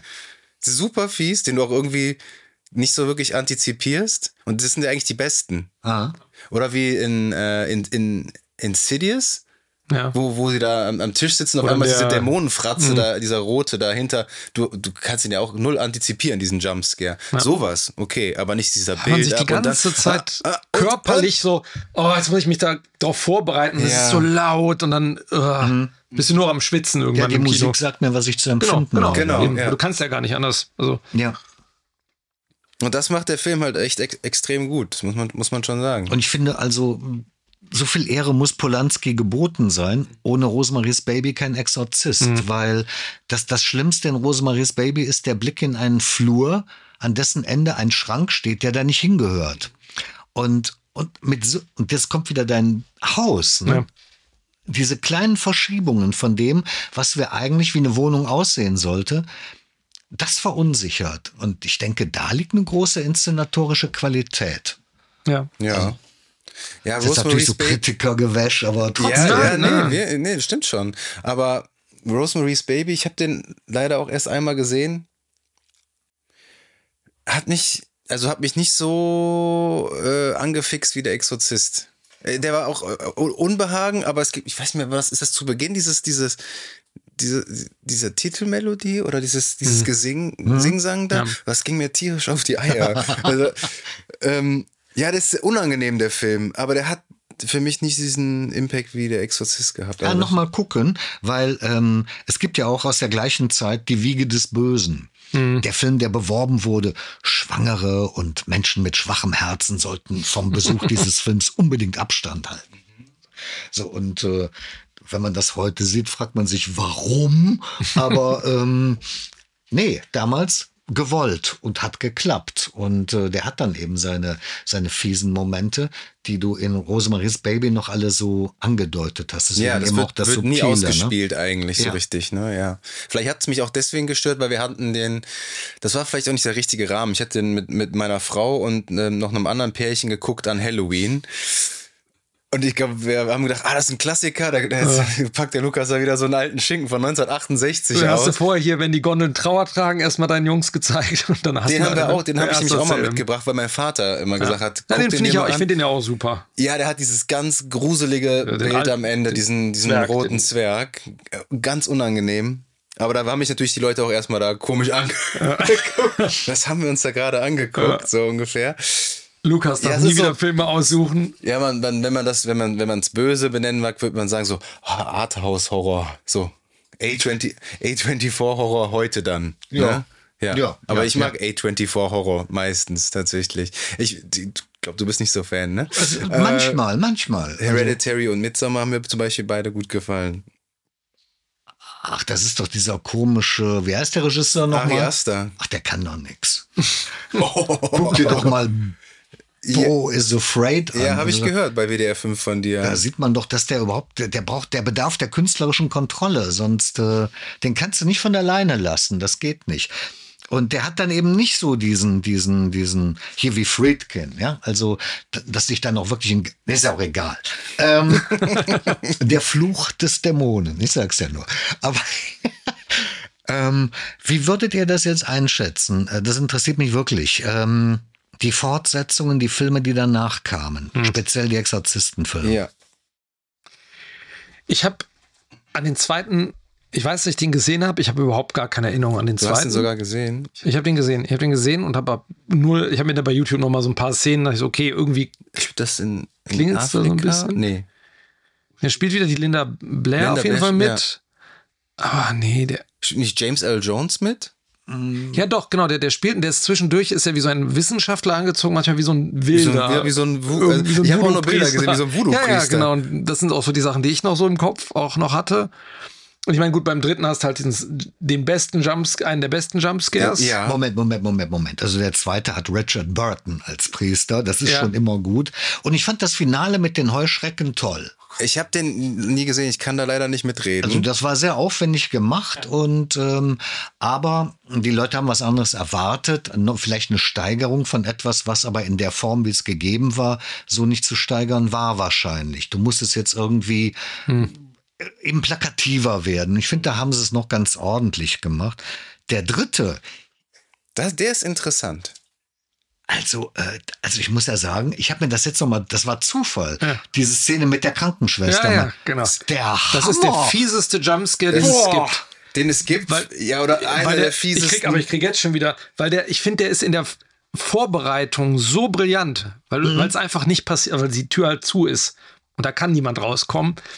Und dieser Kamerazoom und der abgehackte Kopf von der Statue, das ist, der, der, ist der Film ist total spannend. Ich habe den Ja. letzt, ich glaube vor einem Jahr das allererste Mal gesehen, weil ich schon häufig gehört habe, der soll Ja. ganz gut sein. Ich war total überrascht, wie gut der ist. Also äh, was ja ganz spannend ist, ich hatte den, da schon den ersten Exorzist gar nicht mehr so präsent. Ja. Und ich wusste nicht, dass ähm, George C. Patton, ja. Ja, nee, George C. Scott, der aus Ja. Patton bekannt ist. So, der spielt der Lieutenant äh, Kinderman. Und ich wusste gar nicht mehr, dass das ein Charakter aus dem, aus dem Exorcist 1 war. Also so lange okay. lag das schon zurück. Und ähm, der ist ja auch der Hammer in diesem Film. Ne? Also der, der, der also so äh, seelisch so am Ende auch. Aber Ja. der basiert ja auch auf dem, auf dem Buch von William Peter Blatty, Legion heißt das, glaube ich. Und der wollte, er hat ja, glaube ich, selbst auch Regie geführt bei dem Exorzist 3, meine Ja, ich, ne? Ja. Und dann haben die Studios wieder interveniert, ja, aber hier ist ja überhaupt kein Exorzist, äh, kein Exorzismus dabei. Da, ja. weil der, der, das Buch Legion ist eigentlich, glaube ich, ist das eine Fortsetzung zum Exorzist? Ich glaube Tatsächlich schon. Ist, tatsächlich ist Legion, das habe ich jetzt auch nochmal heute nachgelesen, die eigentliche Fortsetzung zu Der Exorzist. Und da gibt es ja auch eine Verfilmung. Und ich habe die gesehen und kann mich nicht mal an ein einziges Bild erinnern. Ach, das wurde sogar, äh, Ja, ist verfilmt worden. also nicht in Form von Exorzist 3. Nee, genau, Legion Nee. gibt's so als eigenen. Ah, okay. Ja, den habe ich auch nicht gesehen tatsächlich. Aber ich, also der ist wirklich für alle, die den Podcast hören und den Film noch nicht gesehen haben, ein absoluter Geheimtipp, kann man sagen. Ich glaube, der ist jetzt auch, hat jetzt auch irgendwie eine neue UHD-Fassung bekommen mit Director's Cut, der wohl auch, den, der wohl auch ziemlich gut sein sollte. Der war eine Zeit lang mal auf Netflix für Umme zu sehen. Aber echt geiler Film. Vor allem äh, Jason Miller kehrt zurück. Das ist so strange, ne? Ja, obwohl er ja eigentlich im ersten äh, gestorben ist. Und ganz, ganz, ganz, ganz großartig Brad Dourif als der Gemini-Killer. Boah, war der unangenehm. Und der hat es, er hat ja, also, der hat dich ja komplett äh, gefesselt. Also krasse Leistung. Ja, der Exorzist 3 ist wirklich. Allein wer, wer, wer, wer den, wer den besten Jump, also einen der Das besten Jumpscares der Filmgeschichte leben, Ja. erleben möchte zum ersten Mal, unbedingt angucken. Dann gab's ja noch, den habe ich irgendwann mal, boah, der lief dann mal so auf RTL 2. Ich habe sonst nichts mehr davon. Exorzist The Beginning von 2004 mit Stellan Skarsgård. Eigentlich auch ganz, ich würde den mir echt noch mal gern angucken, ähm, weil ich den total vergessen habe, ob der wirklich so schlecht ist. Weil er spielt ja, er spielt ja Father Marin ähm, ähm, im jungen Alter, wie er das erste Mal mit Pazuzu, glaube ich, in Kontakt kommt. Hm. Und das klingt ja auf dem Papier, könnte das ja ganz spannend sein. Ich, ich, ich habe überhaupt keine Erinnerung mehr an diesen Film. Ich ich würde den, würd den mir gerne nochmal angucken. Aber was ich mir definitiv angeguckt habe, war die Serie Der Exorzist. Ähm, hat leider nur zwei Staffeln, wurde. Wie zwei Staffeln. Also 16 Stunden der Exorzist. Es gibt, eine, es gibt eine Serie, ja. Die ist wirklich gut. Also die erste Staffel war richtig gut, die zweite Staffel hat ein bisschen ähm, abgebaut. Gina Davis spielt, glaube ich, mit. Äh, auch richtig fies. Ich will jetzt nicht spoilern. Ja, das kann die. Ähm, Ich weiß nicht, wo, wo man die aktuell gucken kann. Ich glaube, bei Amazon Prime habe ich die geschaut. Ja, wenn man sich dafür interessiert, kann man sich auf jeden Fall angucken. Mir hat die gut gefallen. War ein bisschen, hm. fand es schade, dass sie abgesetzt wurde. Hat nicht so einen kommerziellen Erfolg, glaube ich, gehabt. Hm. Aber jetzt kommt ja Exorzist The Believer. Und noch, noch ganz kurzer Einschub. Es gibt eine Parodie auf den Exorzisten. Habe ich einmal gesehen. Der ist im Deutschen von allen Geistern besessen mit Leslie Nielsen. Wie? Ja, Ach du je. als, als ähm, wie heißt der? Der hat so einen geilen Namen. Pater Jebediah May-I. May-I? Und das, aber das Beste, ja genau, Pater May-I. Da gibt es immer so schlechte Wortspiele. Aber das Geilste ist, ähm, das besessene Mädchen wird von Linda Blair gespielt. Auch. Ja, und die hat ja ganz viele, die hat ja sogar Werbung für Erbsensuppe gemacht danach. Ja, also und, nee, das, das Geile ist, ähm, aus rechtlichen Gründen durfte sie nicht, ähm, wurde sie von Reagan zu Nancy umbenannt. Also Nancy Reagan. Und äh, sie hat sich danach äh, gewundert wohl, warum sie von diesem Rollenbild nicht weggekommen ist. Ich erinnere mich kaum noch an den Film. Ich weiß nur, dass Leslie Nielsen am Ende irgendwie so eine Taucherhaube und Taucherhelm hat, um sich vor der Kotze zu schützen. Also Re Repossessed heißt der. Repossessed, Repossessed von, im Englischen von 1990. Oh, ich glaube. Ja, wir müssen ja eh irgendwann mal so ein Spoof, so eine Spoof-Folge machen. Nackte Kanone und Co. Und da müssen wir uns den eigentlich auch mal. Äh, ich glaube, der war, war wahrscheinlich es war in der Welle von Nackte Kanone halt irgendwie mitgeschwommen und dann. Ja, ja.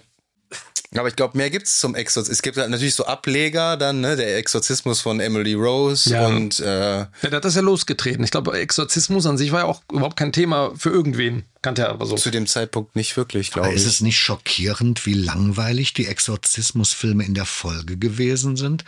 Ich habe zwar eben auch was war bei Google oder hm. die, die zehn besten Exorzismusfilme, hat doch der Exorzist überhaupt nicht auf. Ich kannte aber auch nicht. und ich, weil das ja klar ist. Und ich kannte keinen einen von den zehn. Ja. Ähm, aber irgendwie, ich weiß nicht, also hier, das ist so ein Subgenre des Horrorfilms, wo, wo man sagen kann, da wurde einmal verdammt viel richtig gemacht hm. und eigentlich war dann alles gesagt also alles, was danach kam, naja, war wenn dann du so nur noch, stark startest, ist es halt auch schwer, das dann ja, irgendwie ja, zu übertrumpfen. Ne? Ja. Ne, also es ist halt auch sehr, sehr, wie, wie will man jetzt sagen, also bei, bei einem Spukhaus kannst du ja immer noch unterschiedlichste Bedrohung, Bedrohungsmomente.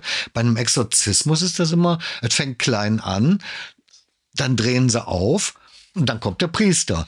Ja, und eigentlich kannst du nur die Vorgeschichte erzählen, wenn überhaupt. Also es war ja doof jetzt zum Beispiel dieses Jahr da mit, mit, mit äh, Russell Crowe.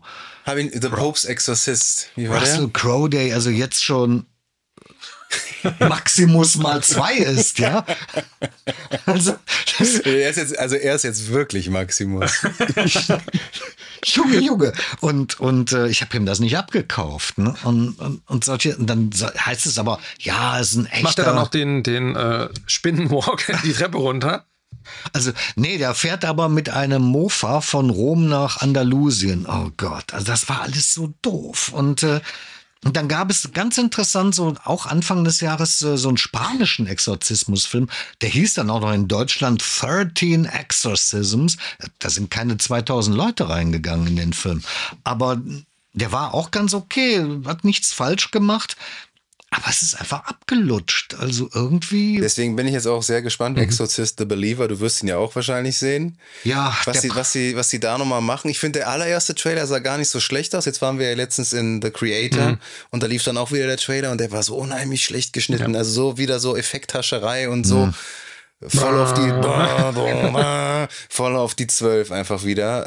Also ich glaube, der Horrorfilm aus den 70ern, der dann wirklich was bewirkt hat für das Weiter, für die Weiterführung von, das war dann das Omen. Hm. Mit seinen, mit der, der war ja unglaublich plakativ und, und dann mit der Kugel in Zeitlupe und so. Aber solche Effekte hast du heute noch. Und äh, was der Exorzist gemacht hat, dieser Realismus, das trauen sie sich heute nicht mehr. Das geht nicht mehr. Naja, ich meine, muss man mal überlegen, ne? Also hier, ähm, dass sie mit, mit dem Kruzifix äh, ja, ma masturbiert. Äh, es ist halt schon heftig. Also ja, masturbieren ist gut. Die Haut, haut sich das ja. Also es ist halt.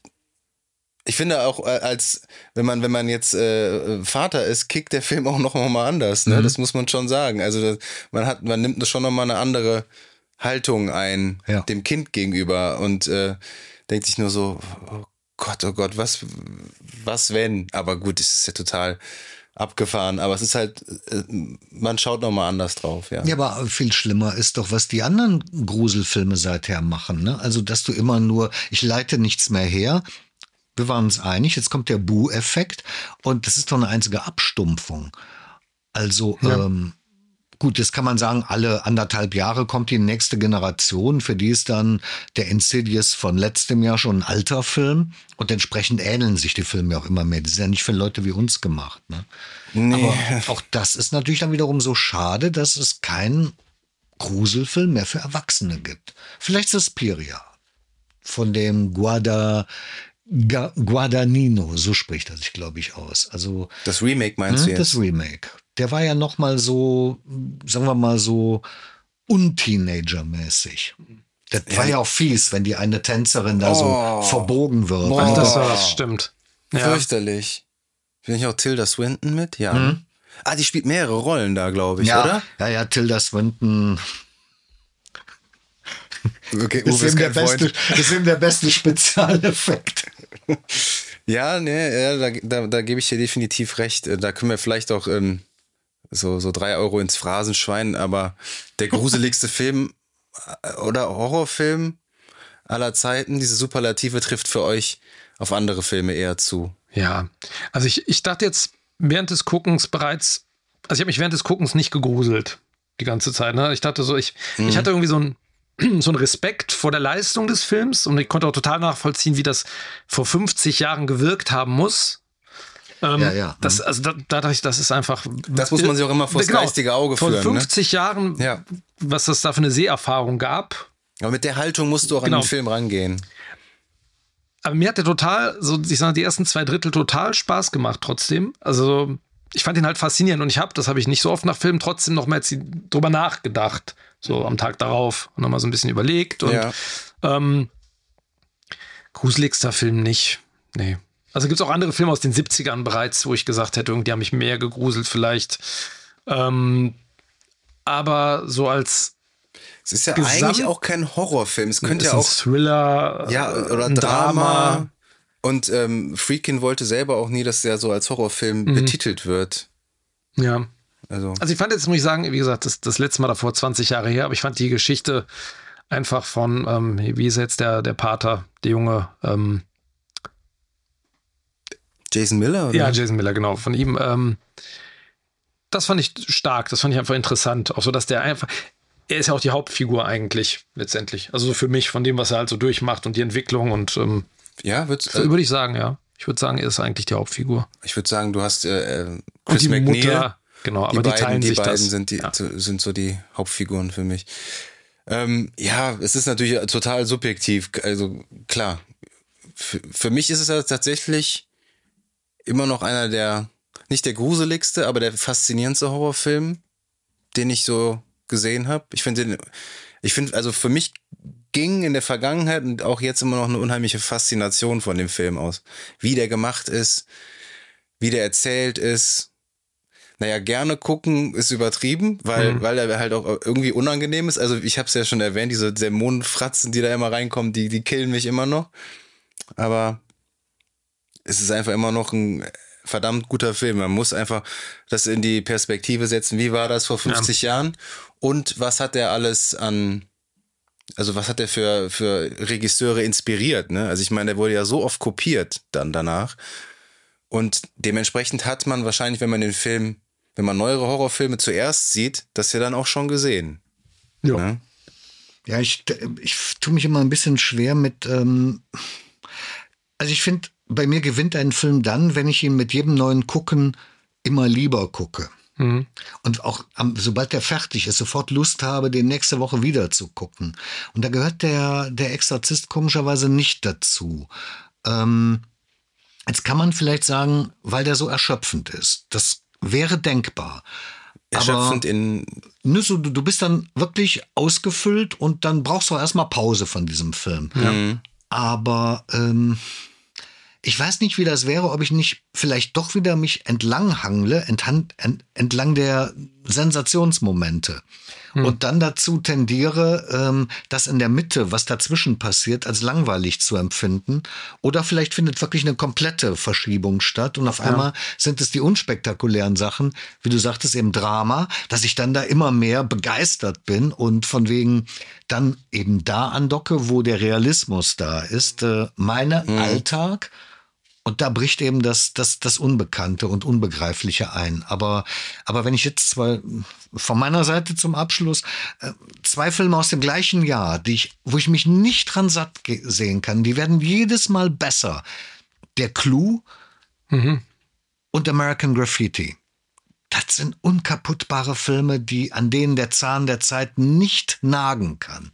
Beim Exorzist ist es leider so, weil eben, wir waren uns ja einig, das, den, was vor den, 50, Effekten meinst ne, du? Was vor 50 Jahren eben der, der Schlag in die Magengrube war, ist heutzutage, der Film ist ja auch mittlerweile ab 16.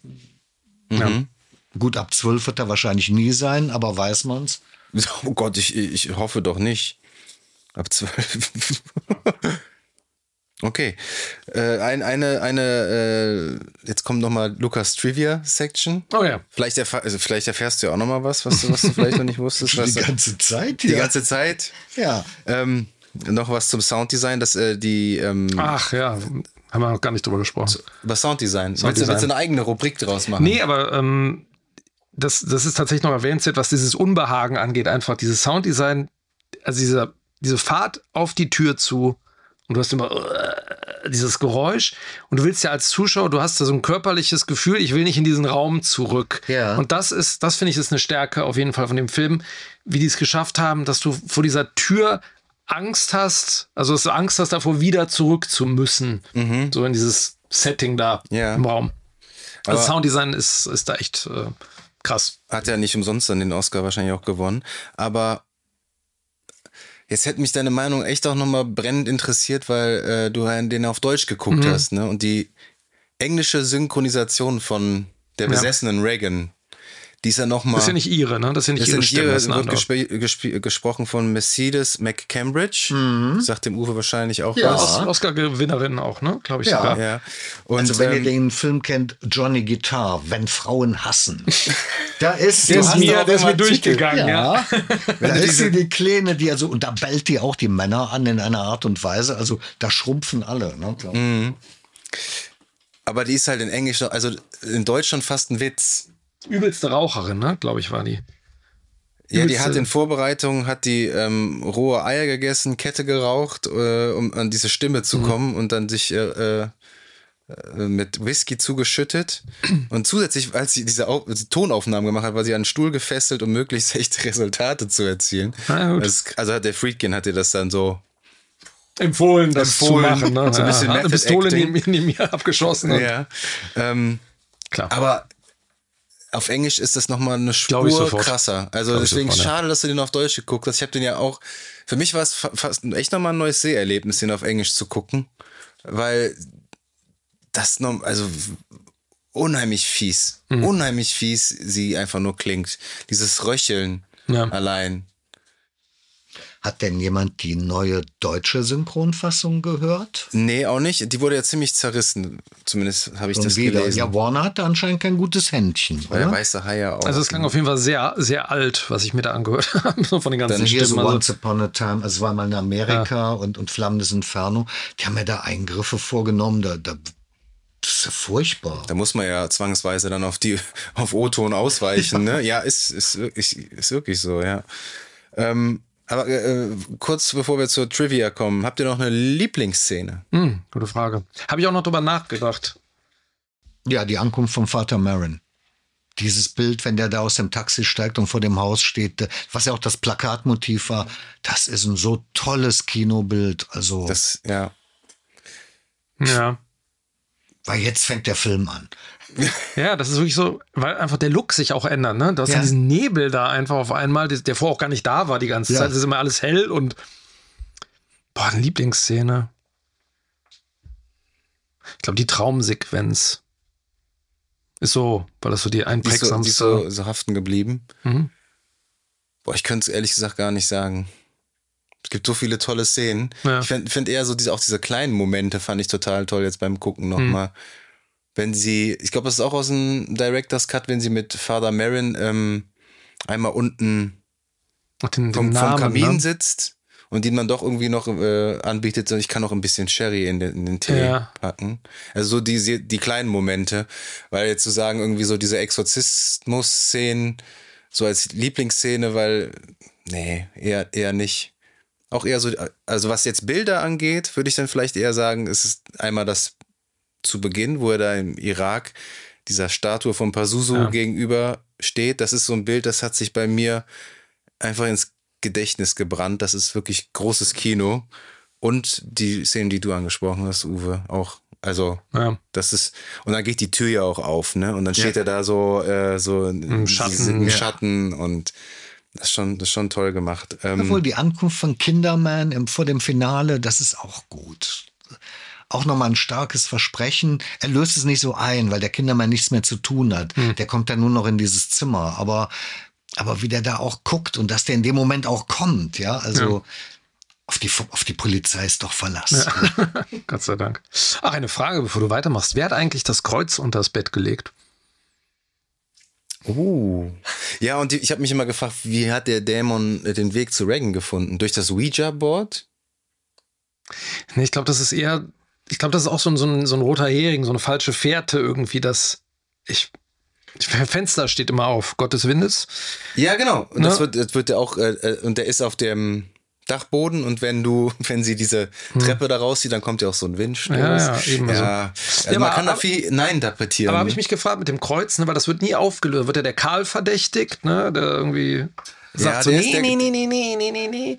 Aber ich weiß, der hat ja im Buch irgendwie noch einen deutlich, deutlich größeren Hintergrund irgendwie. Ja? Da wird es nämlich wohl auch nicht aufgeschlüsselt. Das ist ja der Obernazi im Buch. Nee, aber der hat irgendwie noch eine alkoholkranke Tochter, deswegen ist der noch, der ist viel enger mit der Reagan. Mit, Okay. Nan, mit Nancy. Ich, ich, Nancy muss, ich glaube, ich muss wirklich mal das Buch lesen. auch. Würdest du, würdest du es empfehlen, Uwe? Das kann ich nicht sagen, weil es ist ja so lange her, wo ich das gelesen Okay. habe. Aber ich denke schon. Damals, damals hat es schon, dass der gefallen. gut erzählen kann. Okay. Ja, ich habe ich hab keine Ahnung, wer das Kreuz eingelegt hat. Das ist eine gute Frage. Ja. Es ist auch egal, aber es ist ein schöner Moment, der nochmal so ein Zusatz. Ja, es muss ja einer von, also entweder die Sharon heißt ja, glaube ich, dieses Au-pair-Mädchen, Der Karl. oder der Karl, Ja. oder dein bester Freund, der Burke. Kinotickets hat er hat er so drunter gelegt. Genau. Ja. Ja, ich weiß es auch nicht. Keine Ahnung. Ähm, okay. Kommen wir zur, zum, zum Trivia noch, ganz, ganz kurz und knackig.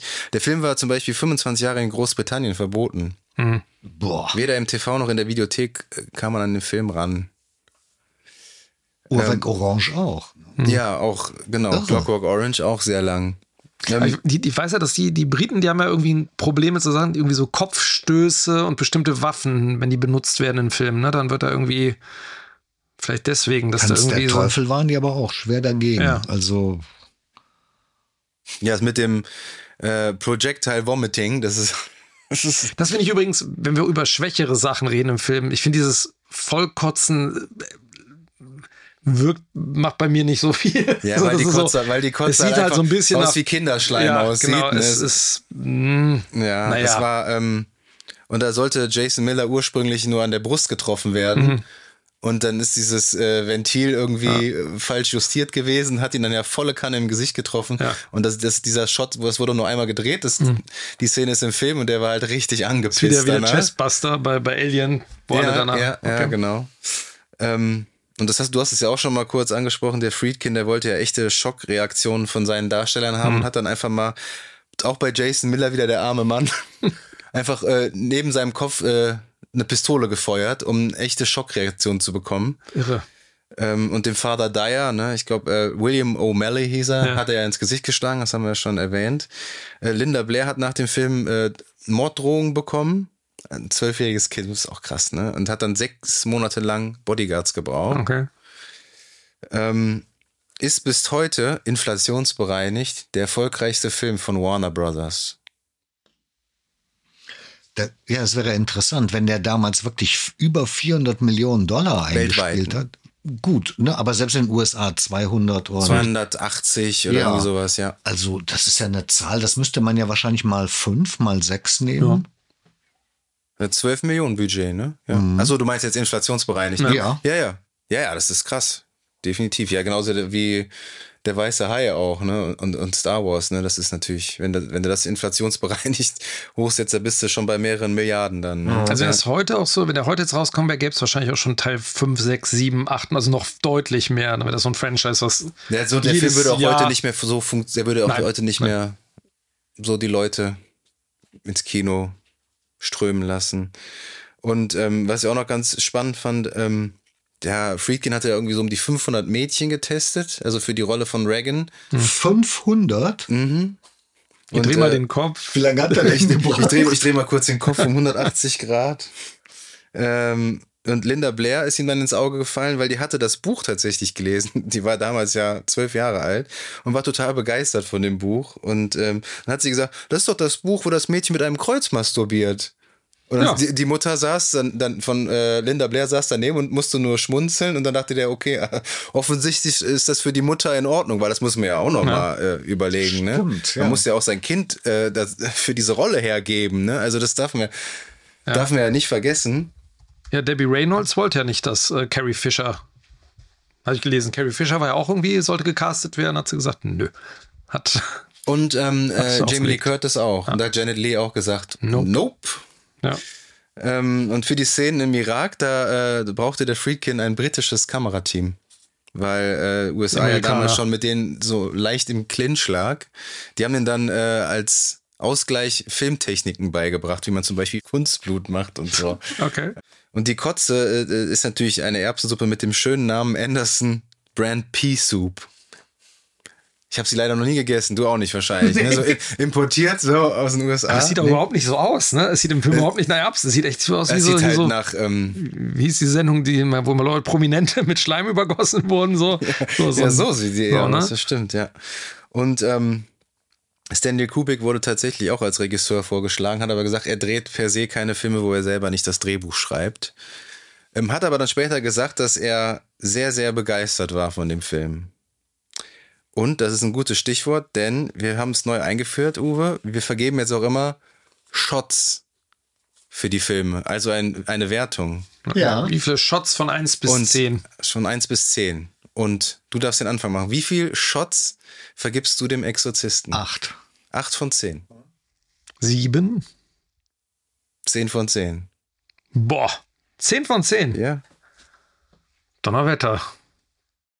Ja, es ist äh, mein absoluter Lieblingshorrorfilm. Tatsächlich, Ja, glaube ich. dann- dann, äh, Hey. dann muss ich die Höchstzahl zücken. Aber 7 von 10, krass, interessant.